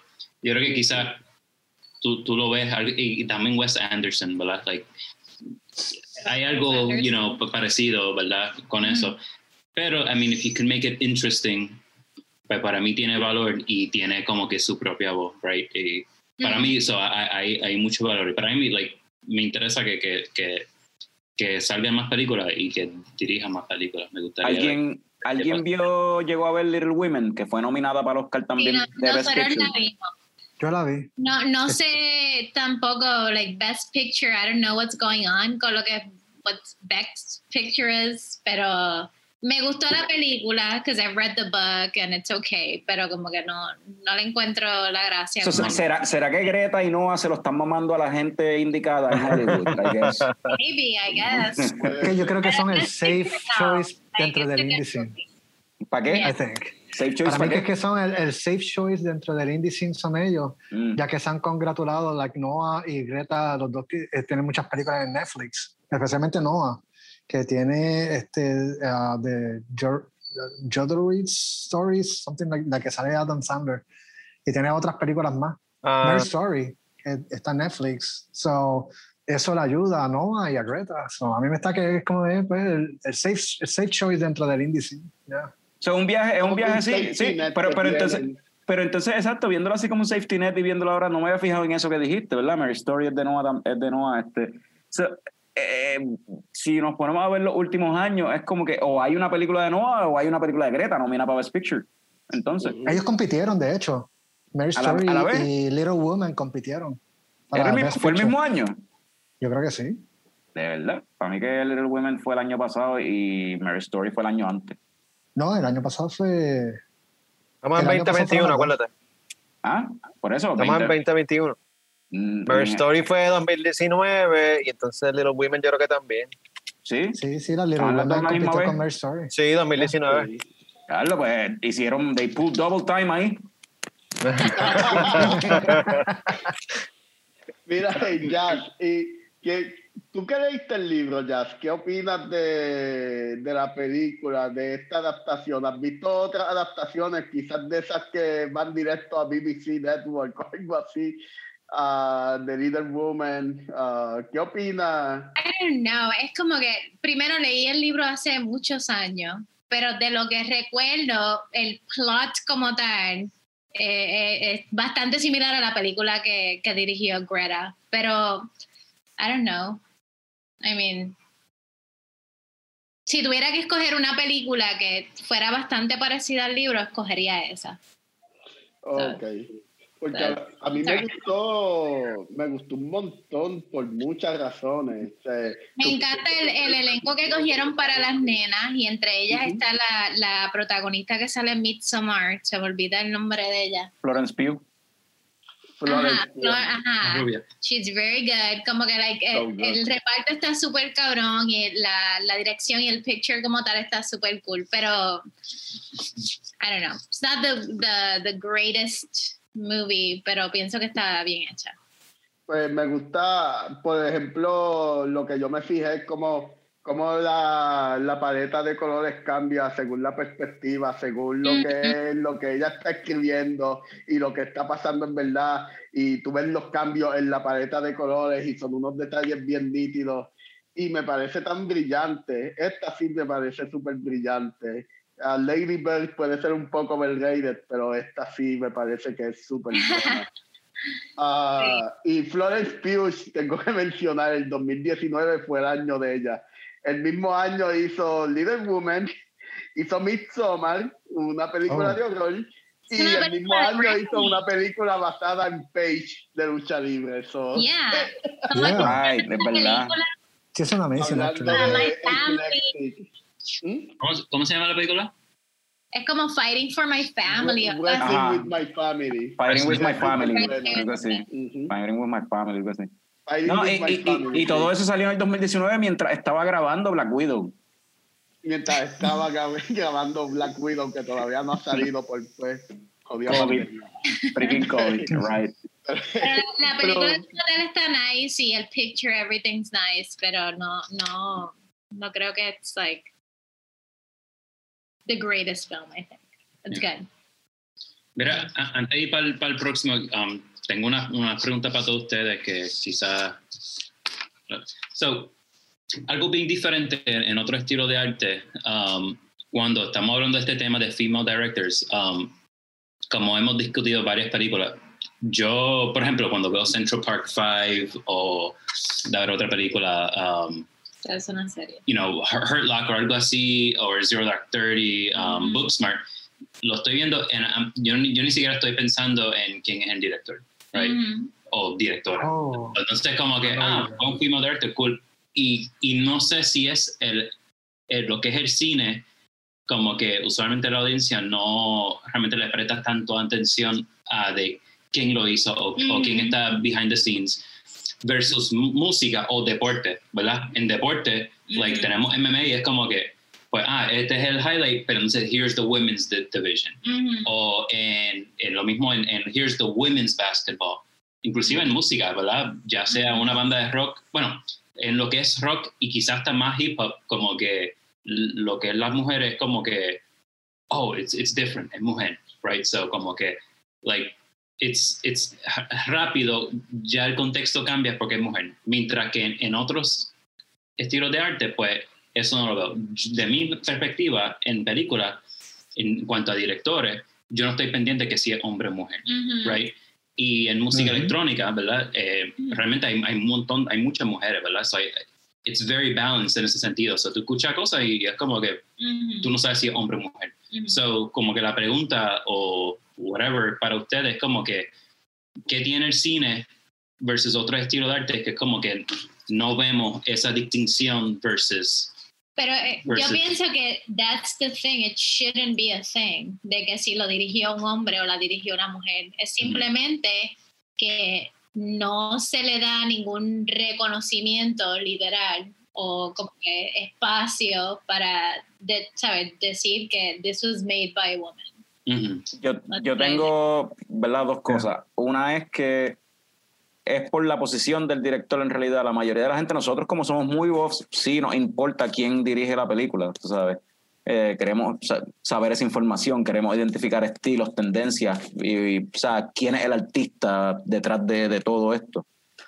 En otros medios, yo entiendo que es que el director sería como el band manager o el booker o algo más. Es un papel que tú no ves como tal.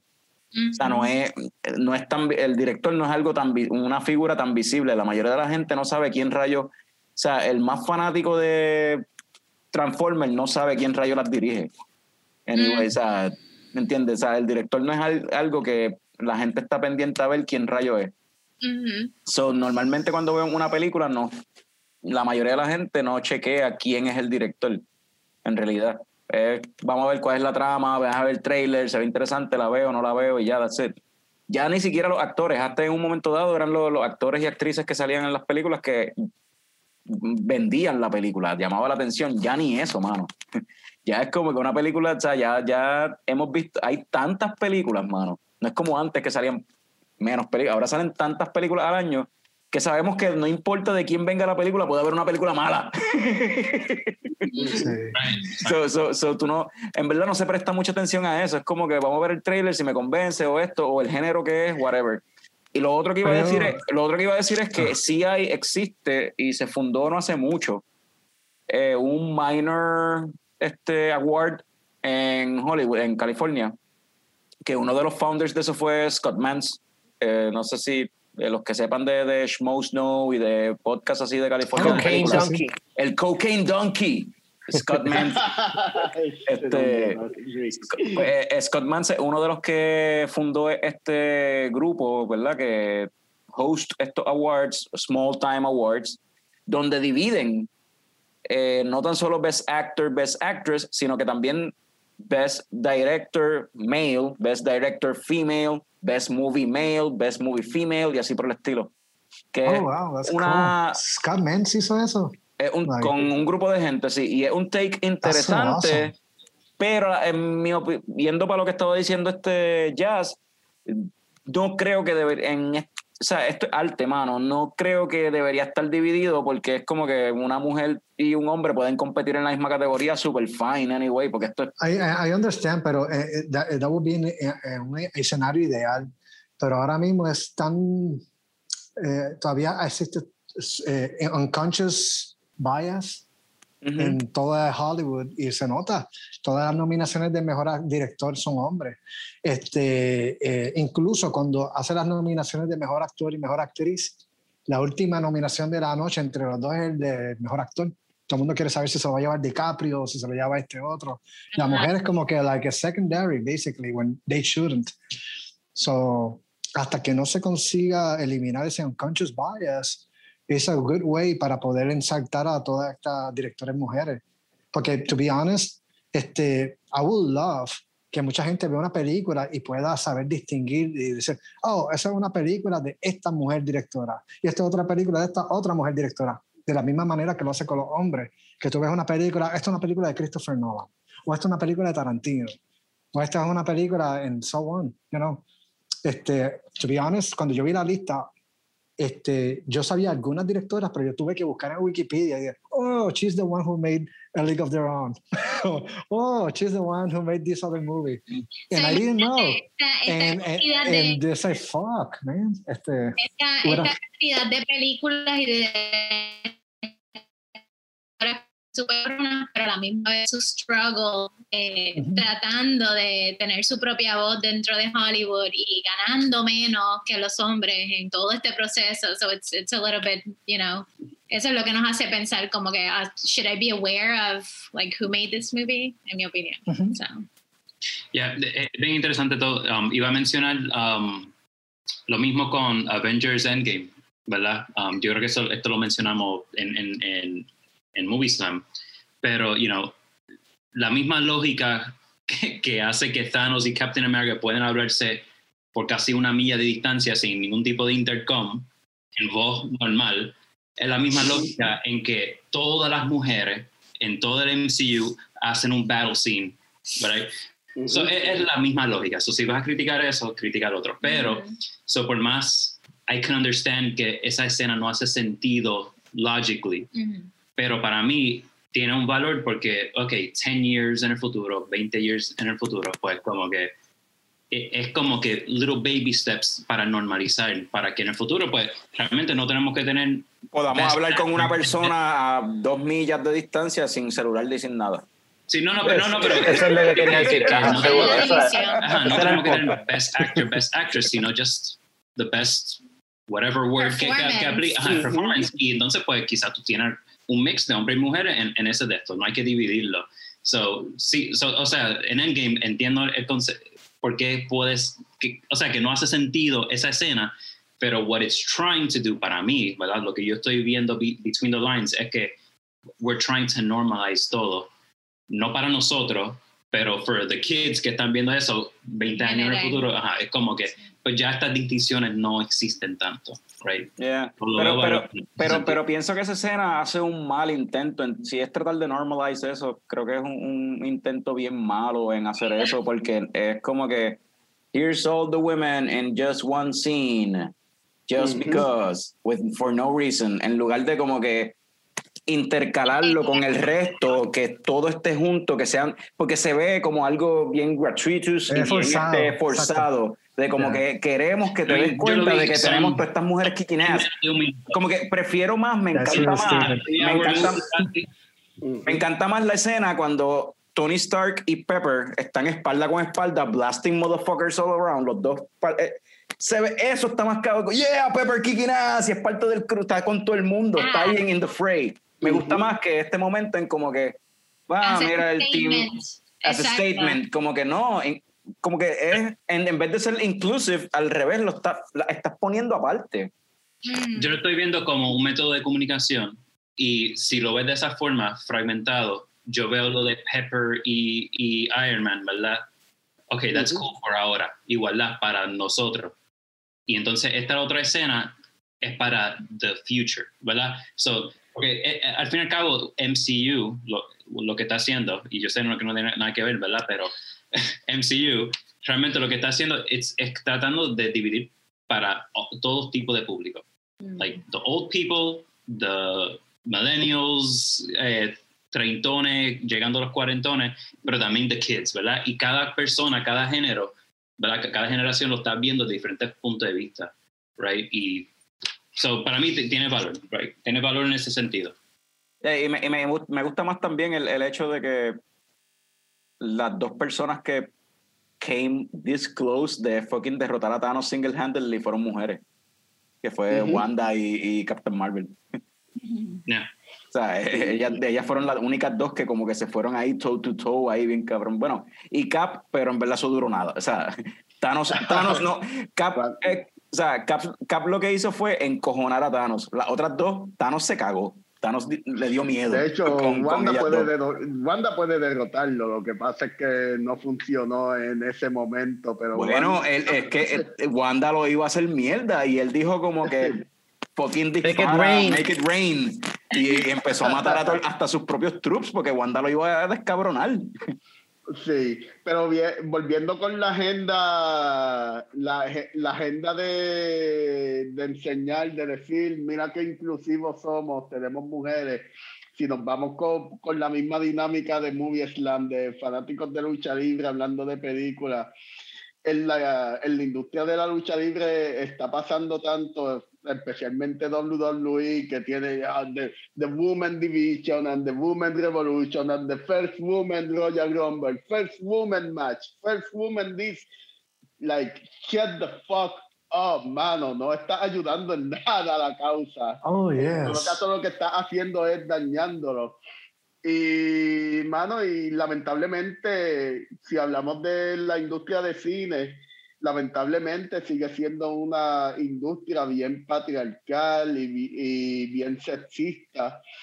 Y mientras, siga, mientras esa gente siga contratando, que vamos a ir a ese tema con lo de Patty Jenkins y DC en un rato, mientras que estos estudios sigan contratando mujeres directoras eh, para hacer su próxima secuela de superhéroes, eh, no va a haber una mujer que brille de la misma forma que, que Wes Anderson y Quentin Tarantino brillan con su estética.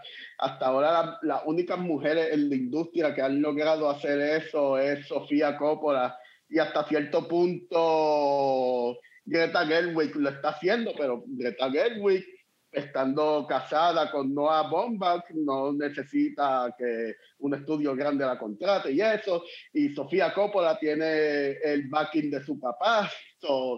y que si nos dejamos llevar por mujeres completamente independientes, no hay ninguna directora ahora mismo que se reconozca por su estética eh, en una película.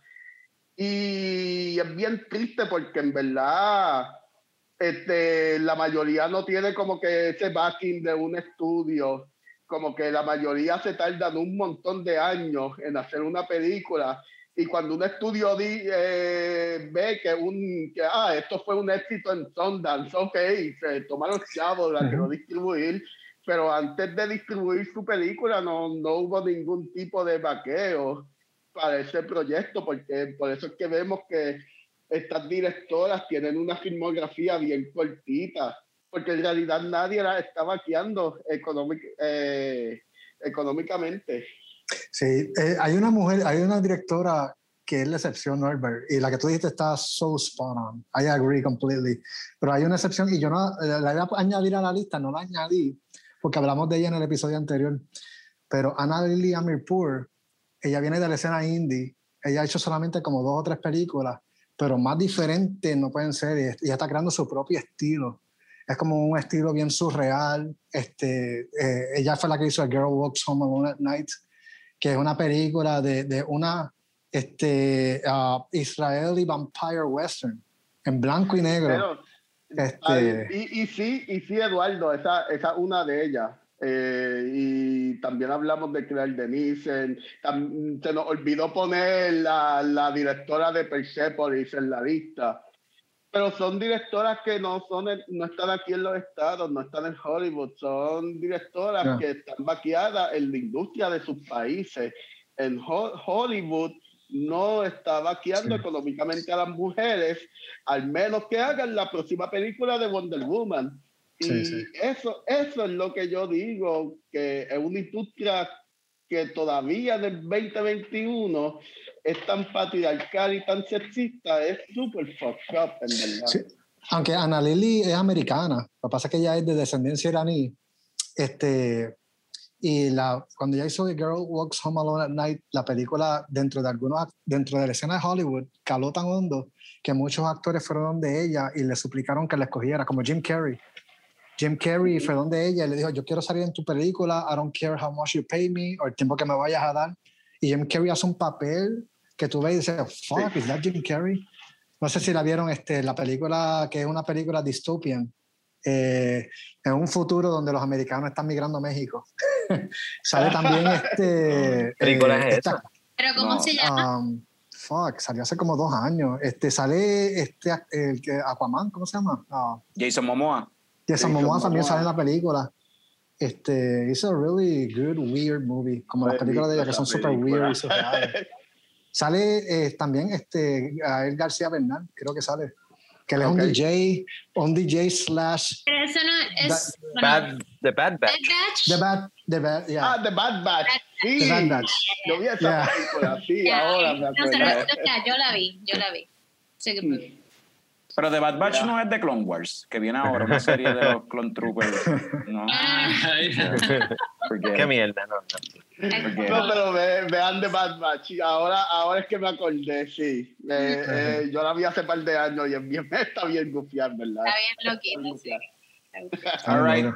Pues vamos a ir moviéndonos para la próxima. Este, y de nuevo, tengo una pregunta, mano, bien tengo una pregunta. ¿Quién rayo es Lynn Shelton? Lynn Shelton era la novia de Mark Maron y lamentablemente murió hace poco. Ah, ¿de verdad? Ah, Ah, mira, sí. murió hace poco. Este, ella ha hecho películas indies como Home Day, que es estos, estos dos panas que, que en una apuesta deciden hacer una película porno gay. ah, y es con dupla. Sí, No, tiene- siempre tiene que haber un duplaje en, en Leche Slam. siempre hay un duplaje en Leche Slam, ¿sí? Eh, esta, esta otra película, Your Sister Sister, que, Está está chulita. Eh, esa está bien chula y de nuevo son películas que son bien emocionales y bien profundas, son películas bien pequeñas eh, eh, pero bien profundas. Este es de esta chamaca que siempre ha tenido un crush con su mejor amigo y resulta pues su, su pana, eh, su pana su mejor amigo a quien se tira a la hermana y es bien, es bien buena también y la que vi hace poco y realmente recomiendo de ella, Outside In. Ah, esta película, el otro Duplas, Jay Duplas sale de la cárcel y está enamorado de, de su maestra, de su maestra de high school que siguió contactándose y siguió enseñándole mientras que estuvo preso. Y es una película súper buena. Ah, no me acuerdo cómo se llama la actriz, pero eh, actúa súper bien y Jay Duplas también actúa súper, súper bien, la mejor actuación de él que he visto. Y sale la chamaca de Booksmart, la chamaca que yo digo que promete mucho de Booksmart, también sale en la película. Y en verdad es la, que, la más que, me, recomiendo de Lynn Shelton. Chequenla, en verdad, porque es una directora con unas películas súper buenas son indies, bajo presupuesto, pero son bien buenas. Y ella, ella dirigió también este una serie que se llama, yo creo que Little Fires Everywhere o algo así, que también era súper popular. Y uno de los especiales de Mark Maron de Stand Up que se llama Too Real. So, como que el range de ella estaba bastante bufiado. Pues se gusta Ujú. ver más como que cosas de ella, pero pues, unfortunately, murió de una condición. No recuerdo qué era lo que exactamente tenía. Qué pena eso. Estaba viendo el IMDb de ella ahora y parece que dirigió bastante sobre televisión y Ujú. dirigió varios episodios de Glow, que a mí me gusta mucho esa serie Glow y Oh, también, yeah. también Love, que también es de Netflix. Love está bien. verdad. Love está brutal. Love es está demasiado. Dirigía- que no tan solo dirigía películas, dirigía muchas de las series que, que aquí en Leche Slam amamos también. So, y no he visto Little Fires Anywhere, pero era como que la directora más envuelta en Little Fires Anywhere. Yeah. Y me gustaría ver la serie porque en realidad es tremenda cineasta, en verdad es tremenda artista. Era. Era, lamentablemente la perdí. Pero mira, ella dirigió un episodio de Mad Men también, dirigió un episodio de, Oh, wow. este, de Shameless también. O sea, se está cabra. dos episodios de Master of None. O sea, como que dos episodios de The Mindy Project, ¿sabes? Par de- cinco episodios de New Girl. O sea, ella lleva de Vamos. 2010, Wow. 2010 Tiene para varias, varias series que son sólidas. Yeah. Wow. Estamos hablando de varias de las mejores Love. series. Todas estas series Yeah. que ella dirigió episodios a mí me encantan. eh, e incluso hasta, hasta New Girl. So, es como que Yeah. me gusta todo lo que ella hace, ¿verdad? O sea, tiene ahí un, un TV repertoire chévere. Ah, la última dos de Mark Maron la hizo también. Yeah. Con en, en Times Fun. Ujú. All right, so. ¿Y quién es Fun. Julia Hart? Mm. Esa es de. Ella, ella me imagino que entrenó allá en, en, en Canadá, en el, en el dungeon de, de Stu Hart. Ah, ¿quién puso esa en la lista? ¿Tú Norbert? No sé. Ah, no sé, pero yo creo que tú, Fran, me hablaste como que vi Fast Color. Fast Color es la única película que yo he visto de esa directora, pero me encantó y estoy loco por ver qué más haya hecho. Fast Color estuvo Ah. súper nítida. I'm Your Woman la tengo literalmente está en mi lista de películas en, eh, eh, en Amazon Prime. literalmente está en mi watch list y no la he podido ver. Pero sí vi Fast Color. Pero es de, buena. ¿De qué, Fran, de qué es Fast Color? Ya que tú fuiste el que. Que no quiero dar muchos spoilers, pero. Ah, y tú, y tú no sabes hacer eso, tú no sabes hablar sin Se me hace difícil. eh, es sobre esta muchacha que. Venden el trailer. Como tal, no la película, el trailer. No, es que yo no vi el trailer de la película, yo vi la película, a mí me encanta cuando veo la película así ciego porque no sé qué esperarme. Y así vi esta. Pero la muchacha tiene como que ciertas habilidades este, sobrenaturales. Ahora mismo no me acuerdo cuál era el viaje. Entonces, ella tiene también muchos issues emocionales. Ella aparentemente tuvo su hija cuando chiquita, se la dejó a la mamá, se fue para el carajo y entonces ahora regresa de nuevo a, como que después de años regresa a como que reconectar con su mamá y con su hija. La hija también parece que heredó ciertas habilidades. Es un, es un viaje bien chévere, pero está bien nítido la película. No es, no, no, o sea, no es que se enfoca necesariamente solamente en lo de, los, en lo de las habilidades de la muchacha, hay otros, muchos otros temas eh, sobre, sé yo, este, creo que ella tenía un montón de adicción a, a, drogas y a un montón de otras cosas, como que ella no podía bregar con ciertas eh, issues que ella tenía, pero la película está bien chévere. ¿Alguien ha visto más trabajo de ella? Porque viendo aquí más o menos el, el la filmografía de ella, yo no he visto nada de ella, pero estoy viendo como que muchas cosas este bien mucho fantasía o, cosas con que tienen que ver con super ya yo no la vi en la lista original por eso es que no la, no la investigué bien ¿qué película aparece más así por encima de las que ven? hay una que se llama la primera que aparece es Talk Everlasting dice que es un American Romantic Fantasy Drama entonces The Keeping Room es un action drama y tú ves el póster y esto parece como si fuera un Walking Dead type scenario, un post-apocalyptic shit. Miss Stevens es un comedy drama. Eh, pero, ah, pero Talk Everlasting y The Keeping Room, ella no, mala mía, esas no las dirigió ella. Miss Stevens fue la primera que dirigió ella como tal. Y es un comedy drama. Entonces, Fast Color es la que estaba diciendo Francisco, un superhero drama. No, no, no, no de superheroes, pero anyway, ajá está, está catalogado como un superhero drama aparentemente. Ah, pero, entonces después, pero entonces después la película que hizo después de esa se llama Stargirl. Que suena como algo que tiene que ver con... superhero, yeah. But it, but it isn't though. But it isn't though. It's a jukebox musical romantic drama. Pero la que hizo después... Que está en Disney Plus, ah, supuestamente. Esa, y después hizo una que se llama I'm Your Woman. Esa me llama la atención porque es como un crime drama. Se la hizo el año pasado. Esa sí se ve interesante. Eh, la, de, la de Stargirl, picha, eso no. Pero esto, esto, esto, es un up and coming director, tú sabes. Ella, la primera película que dirigió fue en el 2016, después el 2018 y en el 2022 más. O sea, es como que eh, ella empezó a, dirigir películas hace poco, en realidad. Ok. So this is an up and coming thing. O sea, como que vamos a ver qué es lo que tira por ahí para abajo, a ver si, si, si brega. Sí, mano, y Fast Color está bien sólida. Trataba de venderla porque no, no, siento que no convencía a, a, Carlos y, lo intenté después de haberla visto, pero como que no, no, quiso, no quiso verla. Mano, en verdad, no, en serio no quiere verla. Mano, pues en verdad una de mis escenas favoritas es cuando ella está en una, eh, en una barra, en, un jukebox y pone Germ Free Adolescent de X-Ray Specs. Esa escena vale toda la película. so, Fast Color, hermano, eh, tiene un buen soundtrack. Y sí, la tipa tiene superhéroes, pero es más bien un drama.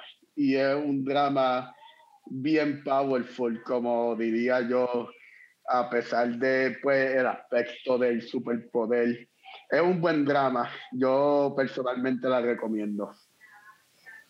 Los visuales están bien nítidos también, porque parte del viaje de, de las habilidades que tenían ella, la, la, hija, la abuela también, este, ellos podían, cada vez que usaban los poderes, como que podían ver como una, una gama de colores extraños. Entonces, eh, la protagonista, la, muchacha, no, no podía ver esos colores y como que eso, era- eso era algo que la jodía a ella, porque ella quería experimentar con esa cuestión. Y cuando más adelante enseñan lo que es que ellos ven, se ve bien cabrón. Esos colores así, se ve bien nítido. Sí, mano, en verdad que sí. O sea, Y mezclado con la música yo. buenos visuales. Pues si nadie más tiene algo que hablar de Mrs. Seguimos para la próxima. de Julia Hitman Hart. Este, Hitwoman, Hitwoman Hart. Este, pues este pues entonces vamos con la próxima que de esta quiero hablar pero los voy a dejar ustedes hablando en lo que yo vengo ahora Miranda July Oh, que, que me gusta más me gusta más decirle Miranda Julie suena más cool Miranda Julie Nunca Pero he bueno. de ¿Quién ella. puso, ¿Quién puso Miranda July? ¿Fuiste tú, Norbert? Sí, fui yo. Oh, man. Este. Me encanta. Gracias. awesome. gracias no sabía de Sí. ella vi una película Me and You and Everyone We Know ¿Verdad? ¿La viste? wow ¿Dónde la- Tremenda Está en, película. está en sí, YouTube, en verdad que case. sí. Ah, está en YouTube. The Future también es bien buena. ¿Cómo se Pero- llama esta? Me and You y qué? Me and You and Everyone We Know. Qué película más brutal. Yo, like, I can't stop talking about that movie. Está hablando con los vecinos, con mi familia, con todo el mundo.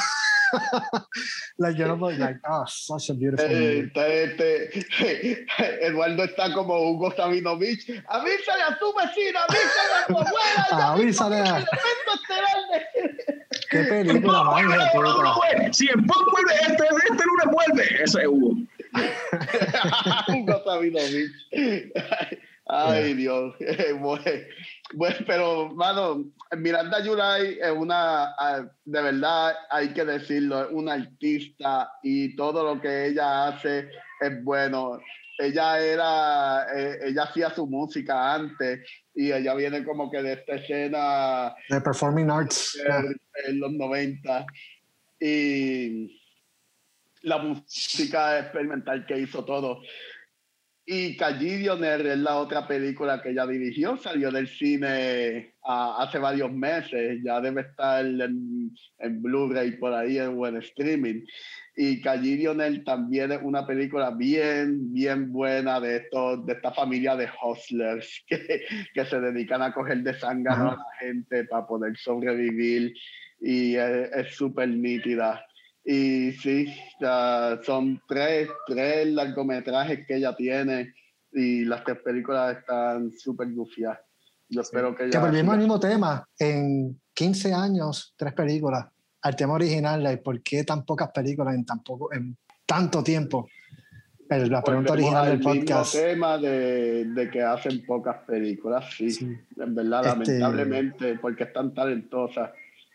De verdad que sí. Este, esa película eh, eh, está en YouTube, la estuve buscando este, y el que, esa película, hay que, le- eh, yo la puedo comparar con Little Miss Sunshine. No sé si han visto Little, like, Little Miss Sunshine. Si tú cogieras Little Miss Sunshine y American Beauty y la pusieras en un blender, porque es una película que es equal parts, equal parts super sweet and super creepy, porque hay una escena bien creepy.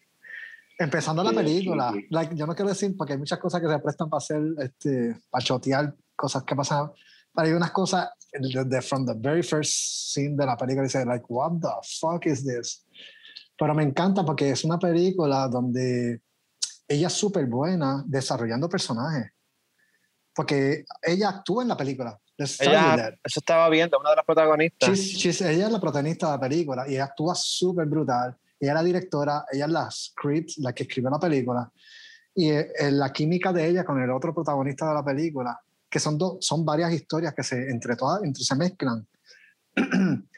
Pero la manera en que e- ella no abandona a los personajes secundarios, porque todos los personajes secundarios they're as fascinating as, como los protagonistas. Los hijos del protagonista me encantan. Desde el hijo mayor, las experiencias que él tiene, el hijo menor, al garete, la experiencia que tiene, las, las vecinas, las dos vecinas de la calle, las experiencias que tienen con el vecino. con el que es el compañero de trabajo del que protagonista el compañero de trabajo del protagonista, con la dueña del museo, la gerente del museo, que Eh, Ajá, exacto, decir, todo, todo, todo, "Oh", exacto. no puedo decir chatear nada, pero like, um, Ella A mí desarrolla todos los personajes de una manera tan cabrón que yo dije, like, this she's a genius director. A mí al Like, yo principio... no sé cómo ella ha hecho tres películas, like, wow.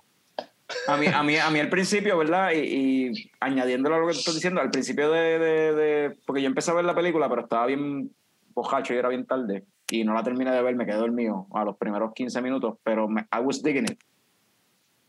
Al otro día la volví a ver, o sea, la, vi- la puse desde el principio de nuevo, porque lo que había visto era 15 minutos. Pero le había dicho a Frank, había hablado con Frank y le dije, mano, la película parece como si fuera una serie de sketches de comedia bien awkward. Ajá. Y tú estás viendo diferentes sketches de comedia, uno detrás del otro, que le con estos personajes, o sea, todo es como que diferentes personajes participando en diferentes sketches de comedia. Si tú, tú puedes dividir esa película en un par de pedazos y es como si fuera una serie de sketches de, o sea, en verdad está bien cabrón eso. Sí, sí. Que- Está bien cabrona la realidad. Y en la parte de- del pececito. El goldfish. Exacto. Claro, y, y- y es algo tan minimalista y tan sencillo, pero al mismo tiempo tú dices, ¿cómo, cómo eso llegó a la mente de ella?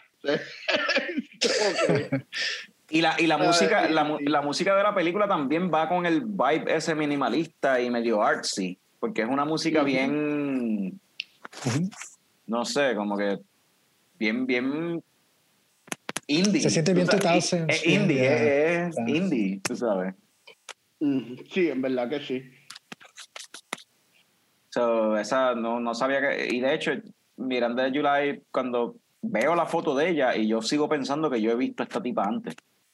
I don't know where. O es que hay alguien que se parece a ella. I don't know. Pero entonces busco el body of work de ella y yo no he visto nada de lo que. O sea, ni sus performances, ni. Tiene otra una lista larga de short films. Short que film. ahora voy a verificar si los puedo conseguir porque es like tú vas a Wikipedia y tú ves como que a lot of short films desde los 90s hasta los 2000s creo. Este so I'm super intrigued para ver todo eso. Pues, Pues hay una performing YouTube- art. Alguien, alguien, En alguien. hay, hay performing arts de ella, hay short films de ella, hay entrevistas de ella. YouTube está lleno de contenido de ella y sí, si quieren saber más, se pueden buscarlo en verdad. ¿Alguien vio Cagillionaire? Porque eso salió en el 2018 y he escuchado un par de critics hablando de esa película bien, o sea, bastante positivo. sí no Pues, yo creo que tú hablaste vi. de esa verdad esa fue la que tú dijiste de la la- familia que ya No, que ya hablaron de eso mientras yo estaba. Ok, mala mía, sorry. Sí, pero, pero en verdad, Carlos, si tu pregunta es si está buena, sí lo está. En verdad que sí. All right, pues next en la lista, la última directora que metimos en la lista antes de hablar de, de, de Honorable Picks, si es que alguien tiene alguna. Tenemos aquí a esta mujer, Patty Jenkins, que dirigió una película básicamente una década atrás. No hizo nada por casi 15 años y volvió entonces con Wonder Woman. Patty Jenkins. Háblenme de Monster, porque de Wonder Woman hemos hablado bastante en otros episodios. ¿Ustedes vieron Monster? Yo, yo vi Monster, la vi hace mucho, hace muchos Ya. años atrás y, y es, es una buena película. Ah, la, la actuación de esta tipa, ah, Y Cristina Ricci. Ah, Charlize Theron, literal, Charlize se Theron, le transformó la carrera a ella. eh, Ya. Se transformó ella en esa película. Es súper Ya. diferente a como se ve en las otras películas. Y, mano, tiene. Ella supo hacer ese papel de una persona con problemas. Ah, y es tremenda película.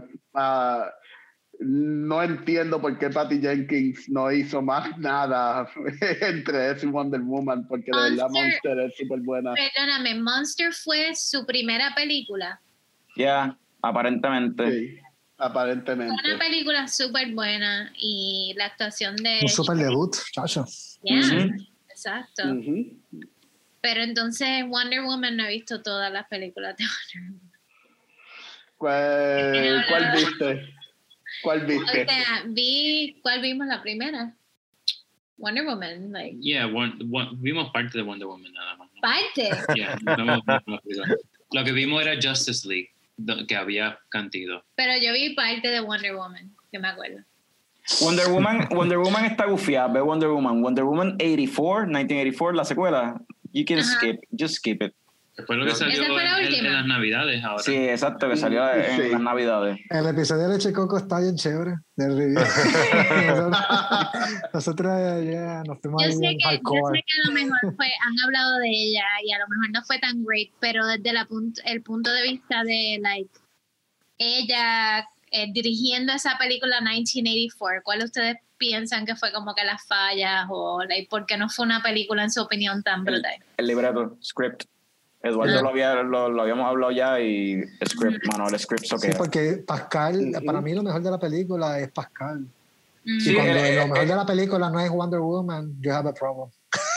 Not necessarily, not No necessarily, necessarily, porque, porque, Porque- porque eh. después, de, después de la primera película, esto es algo que pasa desde Batman en de Tim Burton. Después Mm. de la primera película de un superhéroe, tú tienes que, ya, tú, ya que tú, ya la gente conoce al actor haciendo del superhéroe, tú tienes que hacer interesante al villano. Pero Pascal, si tú quieres ver, like, the, the, the best, para mí lo más entretenido de la película fue Pascal. Y, no, y- Este, y la actuación en la película está buena. La actuación en la película como tal está buena. El, Oh, sí. problema no es la actuación.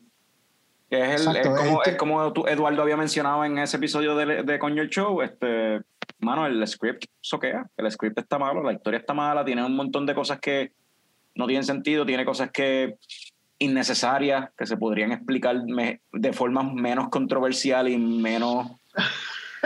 O sea... Menos problemática. Ajá, exacto. Ajá. Pues algo interesante que estaba leyendo con Patty Jenkins es que, um, además de, de lo que mencionaste, Carlos, que hubo un gap ¿verdad? entre películas. Sí, eso estuvo interesante. hubo como que un writing credit aquí, un, you know, un un show acá, whatever. Pero como que como por más que sea, es un gap. Y de momento como que la contrataron para el- la secuela de Thor en el MCU. Ah, sí, eso había Pero pasado. algo Ya. pasó, no sé qué fue que pasó, y no sé si en aquel entonces el MCU y Marvel estaba con, con Disney. Sí, ya, estaba, Pero- ya era parte de Disney. Ya era parte- pero entonces pues va a volver con Disney con, con uno de estos shows de Star Wars que vienen de- en, en dos años. de-. 2023. Pero um, con lo de Wonder Woman 1984, dijiste que es el libreto y, y- y es- me parece interesante, ¿verdad? Lo escribió ella. Sí, Ah. entiendo que sí. ¿Lo escribió ella? Creo ¿La que sí. escribió ella también? Entonces estoy preguntando, ¿de verdad? Ah, no sé, no sé. A ver, el gato Eh, sí, es un, ahí. es un libreto que ella lo escribió, un libreto que ella escribió con Geoff Jones y Dave Callahan. Que no sé quién es Dave Callahan, pero Geoff Jones es un comic book writer de. Pues, lo- pero lo que iba a decir, me parece interesante su experiencia con lo de Thor y que se salió, ¿verdad? Y eso pasa muchas veces, ¿verdad? Con conflicto en- entre directores, la visión y whatever. Um, entonces pasa esto con 1984, que Universal y la gente, por más que sea, pues, como que piensa que, que eso queda. Pero um, hace poco I was rewatching y and kind of reanalizando toda la mitología de Lord of the Rings y todas esas cosas. Y con eso pues vi la Lord of the Rings original, pero también vi The Hobbit, ¿verdad? Y como esta vez vi The Hobbit, como que, ok, porque yo lo defendía mucho y es como que, ah, mano, estas películas, fuera de la primera, estas películas, siendo fanático también de los libros y todo eso, pues Ujú. como que kind of, it's, no, no, no brega, pero entonces when you, when you see the reason, reasons why, Peter Jackson, un hombre que por más Risk fue Lord of the Rings, fue un éxito total, right? Um, en diferentes niveles fue un éxito. Y con todo y eso, el studio meddling jodió. So, me hace pensar, coño, con Wonder Woman 1984, el studio med- meddling, pero más que es mujer, right? Cómo esas cosas can kind of fuck you up con, porque como hemos visto, like, mujeres no tienen ningún tipo de problema hacer action and blockbuster movies pero tú ves como que por más que sea, you know, todos ti- you know, all these directores, de- desde Martin Scorsese hasta el más cabrón de, de, you know, cualquier action, los Russo Brothers o whatever, they, ellos tienen sus problems and sus issues and su, su conflicto. So I wonder si siendo mujer eso se multiplica más todavía y entonces el studio meddling es hasta más pronunciado. Y por eso Wonder Woman 1984 soqueó. No, posiblemente, y por lo que yo escuchaba en entrevistas y jodiendas, pues posiblemente, pero por lo que yo escuchaba en entrevistas y, y cosas así, el estudio estaba meddling más con ella para Wonder Woman la primera, que para mí estuvo bien nítida. Con esa el estudio estuvo meddling bastante. Para la segunda el estudio decidió darle un poquito más de rienda suelta a ella. So la segunda falló on her, eh, it's on her. It's on her. Porque eso eh, yo lo había, lo, lo había dicho, o sea, hubo una, una entrevista que ella dio que ella estaba diciendo, antes de que saliera Wonder Woman 84, ella estaba hablando de cómo la escena que más criticaron de Wonder Woman 1 fue la batalla final entre Diana y el dios este, whatever, CGI Monster ese, ajá. sí, eh, Mr. Pl- este, de apellido Plummer el actor, este, or something, no me acuerdo. Eh, Lupin, Lupin, de Christopher Harry Potter. Plummer. Ajá. Este, No, pues, pues, Ah, no es Christopher Plummer. es no, no, otro. no, no, no, el que hace de... no. el que hace de Lupin en Harry Potter, este... Este, cómo se llama, eh. Ajá, ese tipo. Anyway. Anyway, the thing is, el thing es que esa escena fue la más criticada porque fue un CGI fest y como que la acción estaba media porquería porque por más buena que, el nombre. por más buena que Patty Jenkins sea dirigiendo, la acción no es her thing, hablando claro. Y en Wonder Woman hay muchas partes de acción que están nítidas, pero la parte cuando envuelve CGI es como, yo la veo a ella como Brian Singer, que Brian Singer no sabe cómo bregar con CGI, mano, mala mía. Ok. Las películas de X-Men que él ha dirigido están gufiadas, envuelve CGI, él no sabe cómo aprovechar el, el, el medium, ese medium.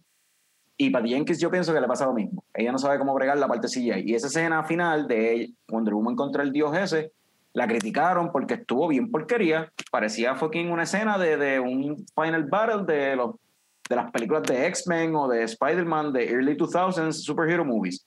Que de hecho, cuando salimos del cine, yo te lo dije, Frank, bueno, Frank estaba borracho. Este, Ok. que yo se lo Nada dije. diferente a cualquier otro día, pero ajá. Pero yo se lo dije, esta película, si hubiese salido en, en los early 2000s, para cuando está saliendo Spider-Man, eh, Daredevil y estas películas bien porquería de Fox y de Sony, este, hubiese la película hubiese estado buena, hubiese estado on par con todo eso que estaba saliendo en el momento que salió en el 2018, 2017, qué sé yo. Es como que, eh, está bufiada, mano. La segunda vez que la vi la aprendí a apreciar mejor. Pero entonces, ¿qué pasa? Esa escena que te estoy diciendo fue la más criticada. Para la segunda película, la escena final, el conflicto final, ¿qué hicieron? Picharon la, la- picharon completa, pero picharon completamente la confrontación entre el villano principal y la héroe. Lo picharon por completo y fue más una cuestión de, de diálogo, una cuestión de, de como que ideología, un- un- una discusión de ideología y dejarle a la gente escoger con quién tú, o sea, quién te convence. Son dos personas preaching stuff. ¿Quién te convence, Wonder Woman o Max Lord? Eso fue el... Resolvieron, resolvieron las Eh, cosas diplomáticamente casi. Exacto. Y entonces en superhero movies that doesn't work. That's Y- y- y- pero pero por, por eso te- por eso es que mi- por eso es que yo por eso es que yo digo que el estudio didn't meddle en esta porque eso que ella hizo en la 2 que no funcionó era lo que ella quería hacer en la 1 y el estudio se metió y dijo no we need the fucking battle con el CGI toda la pendejada el big thing o sea, el big monster the, big- the super heroine necesitamos eso it's a fucking superhero movie para la segunda como eso lo criticaron bien cabrón porque quedó bien mierda parece que dejaron que ella hiciera haz lo que te dé la gana y dijeron no we need the battle y parece que ella dijo como que acuérdate que en la película anterior el battle lo, lo criticaron porque salió bien mierda ah pues no Fue un fine. debate. Haz- haz lo que tú Básicamente la batalla final fue un debate Yeah. Político. Yeah. Yo Frente a la pantalla, un debate. Ella le puso el lazo y fue un debate en el mundo. Like, vamos, a, vamos a debatir tú y yo ahora. yeah. Pues clarifíquenme, porque yo, escu- yo escuché de, de la segunda la batalla con la, la que hace de Kristen Wiig, que es como una tigresa, algo así. Yeah, but that's not, that's not the main villain. Pero, pero, pero fue el, como que el climax de la película, el main battle, según yo entiendo. Y, No. y- y yo escuché, No. era eso mismo, un CGI fest, parecía No, un no, pero, pero, it 2, was- pero no era, no era el, el climax porque ella era un, un secondary villain. and ella no era el main villain. Ella era como que... El, el- el- vino era Pascal. Exacto, ella of, era como que el boss- ella era como que en Final Fantasy VII o Final Fantasy VIII el boss con el que tú peleas, pero después viene el summon después o el, el, el big boss de verdad, el que cuando, era, ella era el Goro. ajá, Era cuando, cuando tú la matas, entonces viene Chansung. Antes de, antes de. Mire, en, en términos de dirección, ¿ustedes piensan que Catherine Bigelow hubiese hecho un buen trabajo dirigiendo esta Wonder Woman movies? Wow. Wow. Esa es una buena pregunta. Preguntó. Mano, Oh, Ok, yo quiero, yo quiero vivir. Yo, yo que Catherine Bigelow hace, eh, lleva ¿Qué, qué? más de 10 años haciendo películas serias. Pero yo quiero ver una película superhéroe de ella. Wonder Woman Ahora por Catherine Bigelow. ahora. Oh, Hacho. Give me my body. Buena, ¿Cuánto buena, buena. necesitamos Yeah, I want that. Yeah, definitely. Take my No, money. en verdad, definitivamente. Ah, yo pienso que sí, yo pienso que, que el calibre de ella es para hacer un big budget movie. Ya vemos los, los últimos dramas que ella ha hecho, que han sido películas de escalas bien altas, bien hechas. So, yeah. And she's actually amazing en in verdad. Action. En Ajá. acción, ella, like Zero Dark Thirty, Maxim no puede tener una película que Lo- tiene una adrenalina tan cabrona. lo- Detroit, Yeah. Detroit tiene una, like, wow. Yeah. Lo, lo único que yo no sé si Catherine Bigelow, porque no, no creo que lo haya hecho nunca, ¿verdad?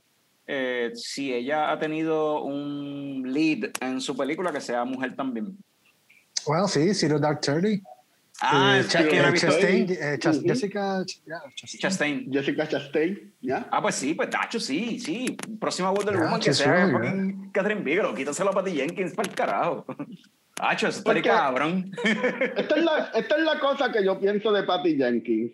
Ella es buena haciendo drama y ella es buena haciendo personajes, pero se colgó en escenas de acción. So, y este es el problema que tenemos, que íbamos a hablar. Supongo que ahora es la hora de hablar de este tema Vamos, sí, sí. de cómo, cómo películas de DC y Marvel también le dañan la imagen a un director indie porque les dice, Hacho, esa película fue un éxito en Sundance, echa para acá, mera secuela de este superhéroe. Y ah, no sé, no, no, no creo que funcione todo el tiempo sin tener experiencia haciendo big budget movies. Sí, porque, O sea, porque, como que porque, ¿verdad? Lo estamos diciendo para que el que el que haya llegado hasta este punto del video, que yo creo que es una sola persona. Saludos, Ben. Saludos, Ben. Este- No te creas. Saludos, Nicole. ah, mira. Nicole también ha llegado. So, este, um, Yeah. we love you. Este, anyway, um, ¿verdad? Era que estábamos viendo que eh, esta muchacha que se llama Katy Yan es una directora que hizo una película indie, media indie, este, extranjera, este, que fue en los festivales bastante aclamada y vino Warner Brothers y dijo, como dice Norbert, ven para acá, toma, quiero que me haga este Birds of Prey, la película de Harley Quinn.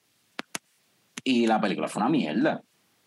Y en cierta forma, Patty Jenkins, si vienes a ver, ella dirigió Monster y después de eso estuvo sin hacer nada y de momento viene y sale con Wonder Woman, que es como Bueno, que pero eh, yo, yo siento que Warner Brothers está buscando a esta gente así y decirle, toma, dirige esto, take this money, pero yo voy a estar metido ahí oversight, o sea, como que el oversight quizás jode, no sé, como que, como que eh, me da la impresión de como que DC saca lo peor de, de los directores, anyway.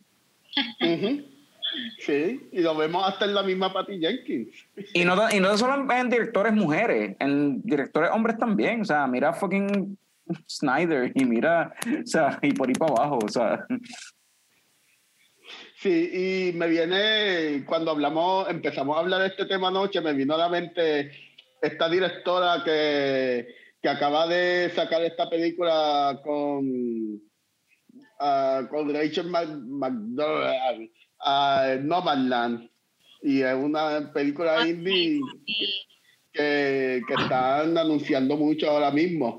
Ella también hizo The Rider hace par de años y yo no he visto Nomadland, probablemente la vea hoy mismo, pero The Rider, esta película indie de este chamaco cowboy que se lastima, tiene un accidente corriendo a caballo en rodeo y ahora no tiene nada que hacer porque lo único que le gusta es el rodeo y está lastimado, no puede practicar rodeo. Esta directora la va a ser The Eternals con Marvel. Ajá. puñeta, ¿cómo tú puedes pasar de hacer películas de chamacos que cabalgan en rodeo a hacer una película de Marvel? Mano, o sea, ni siquiera hace sentido. O sea, ya le va a dañar la carrera. ¿Cómo, cómo esta mujer va a bregar de unas películas de low budget a una película de Marvel, hermano? A dirigir, a dirigir a Salma Hayek, Angelina Jolie, a- o sea, tiene un, porque el elenco está jodón. Wow. Tiene un elenco jodón esa película de Eternals. Sí, verdad, verdad. Exacto. Par de O divas sea, ahí. tiene, tiene a, sí, par de divas, porque tiene a John, a John Black de, de Game of Thrones, tiene a, que de seguro ese cabrón tiene Salma que Hayek nada más, chacho. Salma Hayek, Angelina Jolie, fucking este Jon Snow, perdón, Jon Snow es el nombre, Jon Snow de, de Game of Thrones, que de seguro ese cabrón tiene el ego trepado hasta las nubes. Porque es el personaje, el personaje más popular. Por más que sea entre, entre Kevin Feige y Mickey Mouse, los dos ponen la, la ley ahí. So, In, in, in. Feige we trust. In Feige we trust.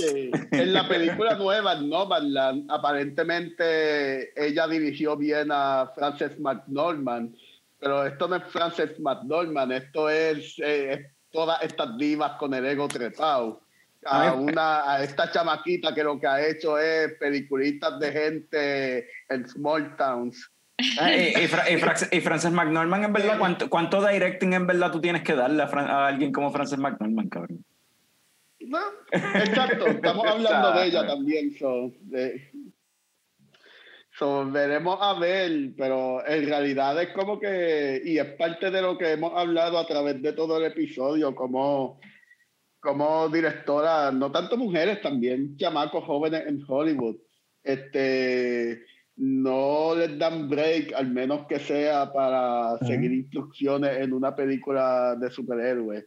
Y es triste, mano, porque hay mucho talento que ni tiene chavo para hacer su propio arte y lo que se, los guisos que se consiguen es hecha para acá, pero no es tu visión, es la de nosotros.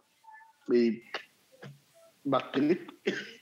Yo, tres, eh, uno, dos, tres, cuatro, cinco, seis, siete, ocho. Quiero decir que entre Monster y Wonder Woman, Patty Jenkins dirigió uno, dos, tres, cuatro, cinco, seis, cinco, seis, siete, o- ocho episodios de televisión. Pero uno, uno de ellos, siento- uno de ellos nunca salió al aire, un pilot que no salió al aire, pero uno de ellos yo creo que hay que mencionarlo porque me está bien interesante que haya dirigido un episodio de fucking Arrested Development. cabrón. eso está cool, eso está cool. Está cool. Pero Está cool. no deberían descartar TV como si fuera algo, o sea, hay, hay cosas buenas que salen de televisión. No el hecho de que estén dirigiendo episodios de televisión no significa que no estaban haciendo algo nítido. No, pero eso, eso, eso- Ella eso- dirigió The Killing, The Killing, un par de episodios que dirigió The Killing, The Killing, no sé si han visto esa serie, pero esa, esa serie está bien nítida. No, pero Este, eso, eso es lo, eso es lo que quería decir, de como que el tiempo ese que ella estuvo sin hacer película, ella estaba trabajando, haciendo un par de cositas por el medio. Eso es lo que no estoy diciendo que lo que está haciendo eso, una- No, no, no, mala mía, mala- sí, sonaba eso. No, pues eso no, eso no era, eso no era lo que quise decir. Lo que quise decir era, por el contrario, era que she kept working en cosas que no era película, que no era cine. Pero era- quizá, quizá eso es lo de ella, quizá debería mantenerse en, en historias más pequeñas y más contenidas, más character driven. The Killing está bien cabrona, ella dirigió el pilot y usualmente cuando dirigen el pilot eso como que se de tone para la serie completa. Eh, hay otra serie que, que es con Chris Pine, que ella también dirigió varios episodios, que se llama I Am the Night, es bastante reciente, tiene que ver con los. Black Dahlia Murders, también está bien nítida. Ah, la- Oh, sí. wow, eso suena interesante. Star Wars en dos años parece ser también more, very, más, un story más pequeño. character. Eso me llama la atención también, sí. Ujú. es, es sobre lo- los X-Wings, pero parece que es- eh, me parece a mí ser bien Top Gun en el sentido de que se enfoca más bien en la como que la mecánica y en, en el piloteo, manejo de, de, lo- de los X-Wings, right? Como que, Eh, es, del, Ok. es de- es del Rock Squadron. El Rock Squadron eso es algo que en Star Wars siempre ha sido como que a thing desde o sea, las novelas que salían antes. Eh, Ok. El Rock Squadron originalmente era el, el squad don, no el squad donde estaba Luke, era otro squad aparte, pero en las novelas de, de Del Rey Books fue bien popular. hubo una serie de muchos. De hecho, hay un personaje del Legacy Lord de Star Wars, Corran Horn, que a mí me encantaba porque era un Jedi que antes de volverse Jedi era un piloto de un X-Wing pilot del Rogue Squadron. Y ese personaje estaba bufio. Anyway, eso no tiene nada que ver con lo que. Con este episodio de Pero bueno saberlo, no sabía que eso iba a salir. So, so, me Lo que pasa es que, pareció lo que pasa es que el, pronto. Squadron de ahora no es, el canon no es lo, no es el mismo No lo Squadron de antes. El, ahora el Rogue Squadron supuestamente creo que tiene que ver más con Luke, también él fue el que le puso el nombre por unos books que salieron. Anyway, esto va a ser un Rogue Squadron que no tiene nada que ver con fucking este, con Biggs, ni con este, los personajes que conocemos que eran parte del Rogue Squadron antes. Esto va a ser otra cosa. Pero. Patty Jenkins lo va, lo va a estar de showrunner. Eso pienso que puede estar gufiado. Patty Jenkins es hija de un eh, combat pilot de, no sé si fue en la Segunda Guerra Mundial o algo así, o no sé dónde carajo fue que el papá de ella, este, pero era un, un cabrón del Air Force, que era un combat pilot. So ella dice que supuestamente, o sea, eso es parte de, de la cultura en la que ella se crió, la cuestión de ser piloto, aviones, esa la aviación. So, X-Wing es la misma mierda. Esto es, un, esto es Top Gun en el espacio. So, I think it's gonna be fucking awesome. Así, mano. I hope. right? Este, ¿qué más tenemos?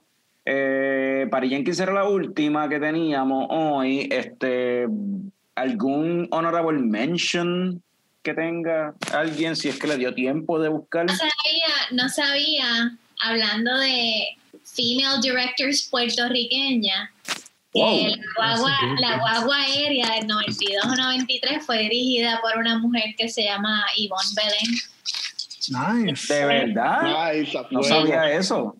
Ya, wow, esa película yo la vi en Manatí, me acuerdo. Yo la vi en el cine. Yo la vi en En el Taboa. En Manatí. Sí, yo la vi, Yeah. la vi en televisión local, no me acuerdo el canal, pero no sabía que era dirigida por una mujer y, y ando como que deep diving en, en lo que es el female direction en Puerto Rico. Eh, dentro de la lista eh, estaban los grandes como Jacobo Morales y todo eso, y en realidad había tres mujeres, o sea, cuatro, Ivonne Belén, que dirigió la guagua aérea, y este, Frances Negrón, Naima Ramos y Jackie Torres. So, esos son como que Oh. nombres que debemos de, ¿verdad? Para conocer directoras famosas puertorriqueñas. So, ahí están los- Sí, Y, y- y ya, ya que lo Nice. mencionas, este, yo escuché hace poco eh, un premio bien famoso de internacional de cortometrajes. Eh, la persona que salió gal- galardonada fue una directora puertorriqueña joven, de veintipico de años. Este, una muchacha de Puerto Rico se llevó el premio Mejor Cortometraje en ese festival internacional. So, that's great. El cortometraje en Puerto Rico tiene una escena bien Sí. sólida, no se discute mucho, pero aquí hay muchos festivales, que eso otro, otro episodio que podamos tocar. Este, hecho, en Rincón, en Isabel hay otro festival bien famoso. Este, Hace poco, hace Ya. poco, el año, eso fue el año pasado ya, porque estamos en febrero, pero hace poco unos, unos chamacos de aquí de Puerto Rico, este, ellos hacen cortometrajes este, animados, es animación, y mandaron para un festival allá en Bélgica, enviaron su sample, o sea, su, su, su trabajo, y ganaron, creo que fue tercer lugar en una categoría en específico, no sé cuál. Y pues ganaron, ganaron algo, mano, en un festival en Bélgica, sobre animated shorts. that's awesome. Es como que son chamacos de aquí de Puerto Rico, pero nadie lo sabe. Yo lo sé porque uno de ellos es mi primo. Ok. Shameless plug ahí. Ahí está. Así que busquen Hitori, Hitori Dude en, en las redes sociales.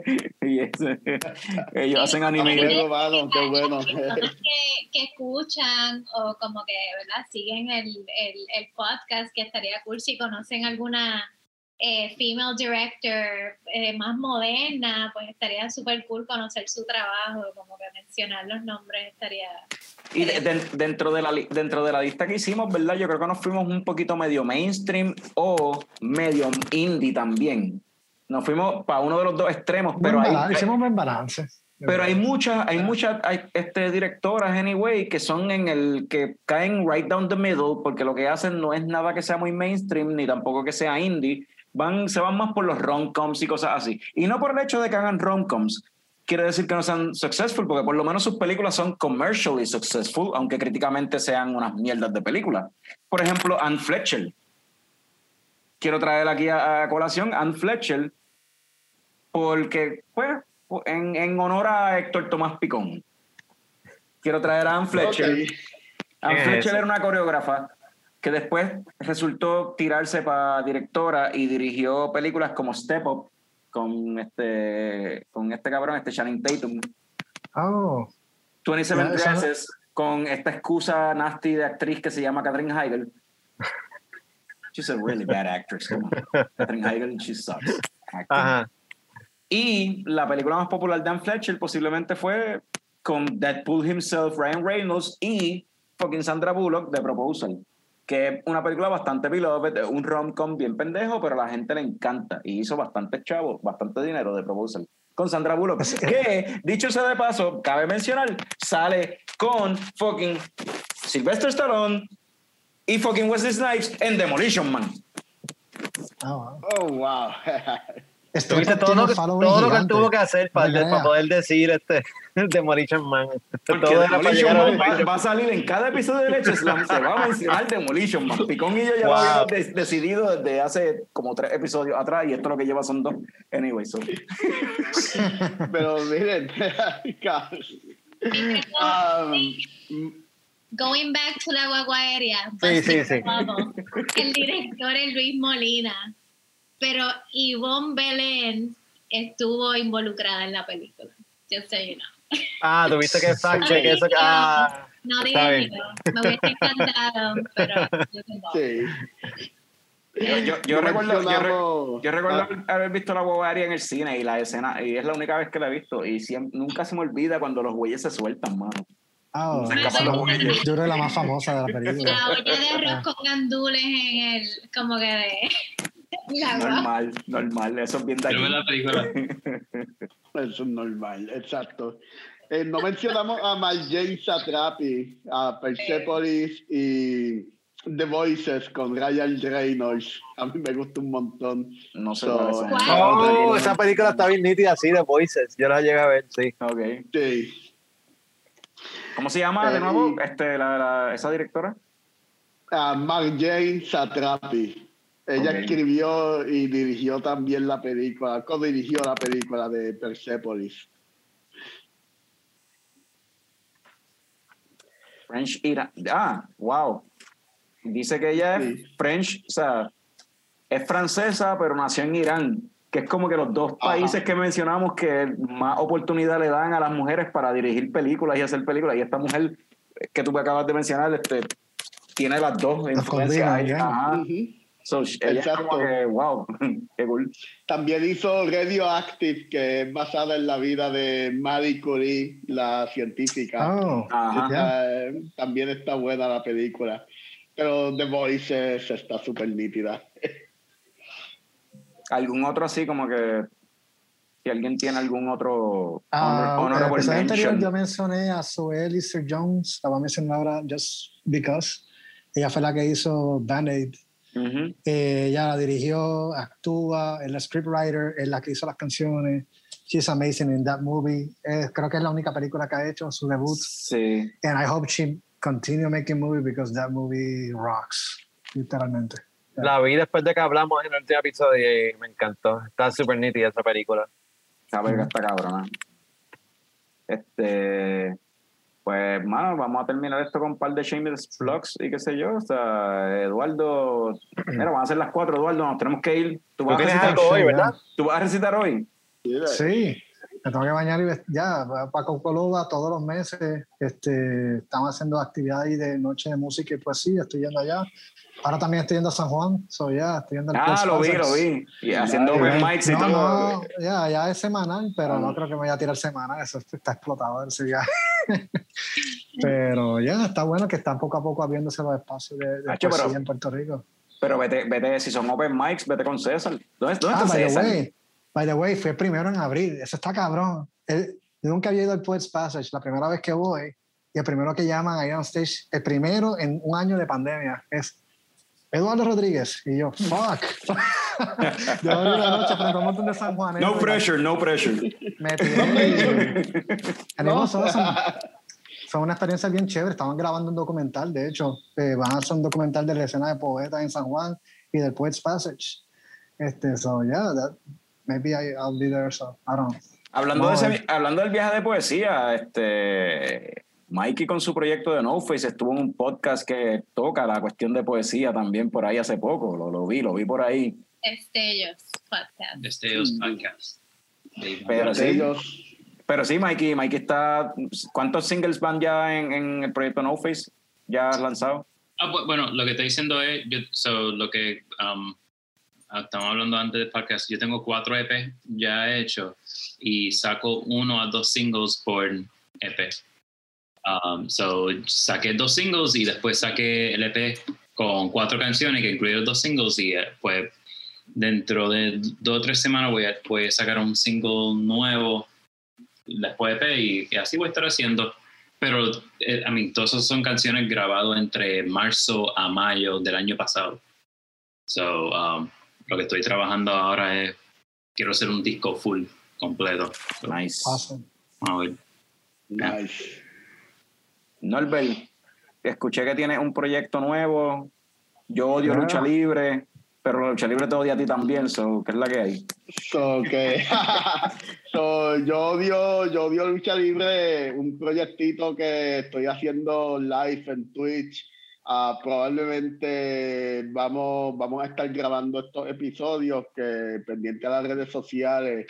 Yo odio lucha libre en Facebook, Instagram y, y Twitter.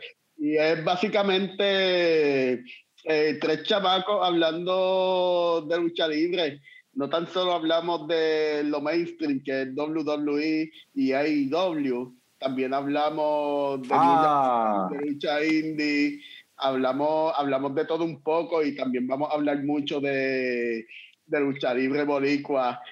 la lucha libre puertorriqueña está retomándose después de la pandemia y, Yeah. y créanme que están pasando unas cosas bien nítidas. no, es, no es Rodríguez versus Big, Mr. Big. Esa es la del perro, cabrón. En un junker, en un junker, sí, la del perro. Eso. So, la lucha libre en Puerto Rico están poniéndose, están in- reinventándose de una manera bien cool, loca.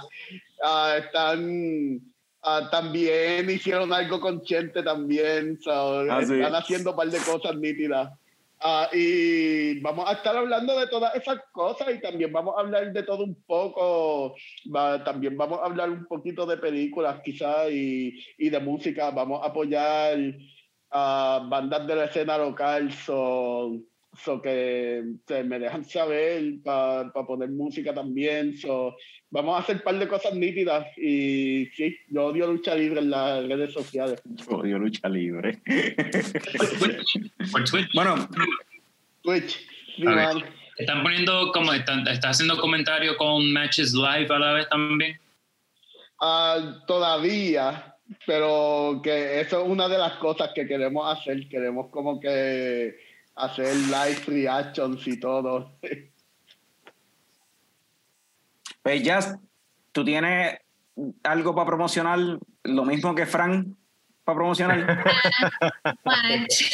Nada. No, nada, no, no, por el momento nada. Eh, tenemos, we're hopeful que podamos seguir haciendo algo con Fonwar pronto. Eh, pero estoy rocking flannel hoy celebrando el natalicio de Kurt Cobain, so los que Oh, les shit. gusta, Yeah, but that- él, no se, Ah. él, él no se hizo famoso por nacer. Fue por, fue por el escopetazo que se morir. Me está inspirando. promocionando. ¿Qué quieren celebrar? ¿Su vida o su fucking tragic death? Ustedes me Ah. avisan. Empezando con este show también. El próximo hay un custom. documental bien nítido de Kurt Cobain en Yeah. HBO Max, búsquenlo. No me acuerdo cómo se llama, Something pero Blish. No, pero lo quería Todo- mencionar yeah. porque que, sé que Eduardo tuvo la oportunidad de viajar ahí. eh, o sea, tuvo Yeah, no, y gracias por decirlo. eh, Yo no sabía qué poema. Yo creo que ya va a ser un poema inspirado en eso nada más. Gracias por acordármelo. De- de- de- este, no, este, yo soy súper fan de, de Nirvana. Yo fui a la casa de, Nata- de, de Childbirth de Kurt Cobain. Fui al, al, puente donde él vivió por un tiempo, debajo del puente, donde escribió uh, Something in the Way. Fui a la casa donde se mató, so, o lo mataron, según la versión que tú sigas. Pero, ah, y fui a, a, ya, mano, ir a Seattle y hacer un viaje de música, está cabrón. Este, so, if, yeah, I'm a huge fan del grunge y allí, ya. Yo quería parar en Seattle cuando viajé desde Alaska hasta Estados Unidos, crucé Canadá, no me dejaron. Fucking pandemia. No, te vas a salir en cinco días por North Dakota. No te queremos ver por todo esto ni en otro lado. O más preso. So que decidí no ser un fugitivo del gobierno de, de Canadá. So. Carlos, pues. voy a decir algo. Voy a decir algo antes de que nos vayamos. Es que siguiendo la misma línea de las películas que hemos dicho, eh, Me and You and Everyone We Know, al fin, el, cuando está grabando el video, ella dice: If you got this far in the video, just type macaroni in the comments. Ah, claro. No, ella, exacto, exacto. Ella dice como que si llegaste a esta parte del video. If you got this far in the video. Llama, llama por teléfono y di macaroni y engancha, no tienes que decir nada. Eh, llama. In this case, just put macaroni. Exacto. Pon en los comentarios macaroni. Escribe macaroni, para nosotros saber que te quedaste hasta lo último. Te quedaste hasta el fin. de me gusta eso. Oye, güey, tu camisa está cabrona, Eduardo. Eh. Chiquitariano. Ay, se nos va a ir, se nos muere. Porque Chiquistar está jodido de la salud. Anyway. Este, eh, habiendo dicho eso, eso habiendo dicho, vamos a dejar esto aquí. Eh, si les gustó esto, como siempre, pues, mano, este, denle like, denle share, comenten, hagan lo que les dé la gana, eh, compártanlo, recomiéndenselo a gente que ustedes sepan que son cinéfilos, como tú y como yo. Gente que les gusta esta pendeja del cine, como a nosotros, como a ti. Recomiéndalo. Haz eso, nos ayudaría bien brutal. Los comentarios, like, whatever, el corazoncito, el thumbs up, lo que sea que quieras hacer con él, hazlo. Pero hazlo. Y, mano, gracias por estar aquí y hasta la próxima.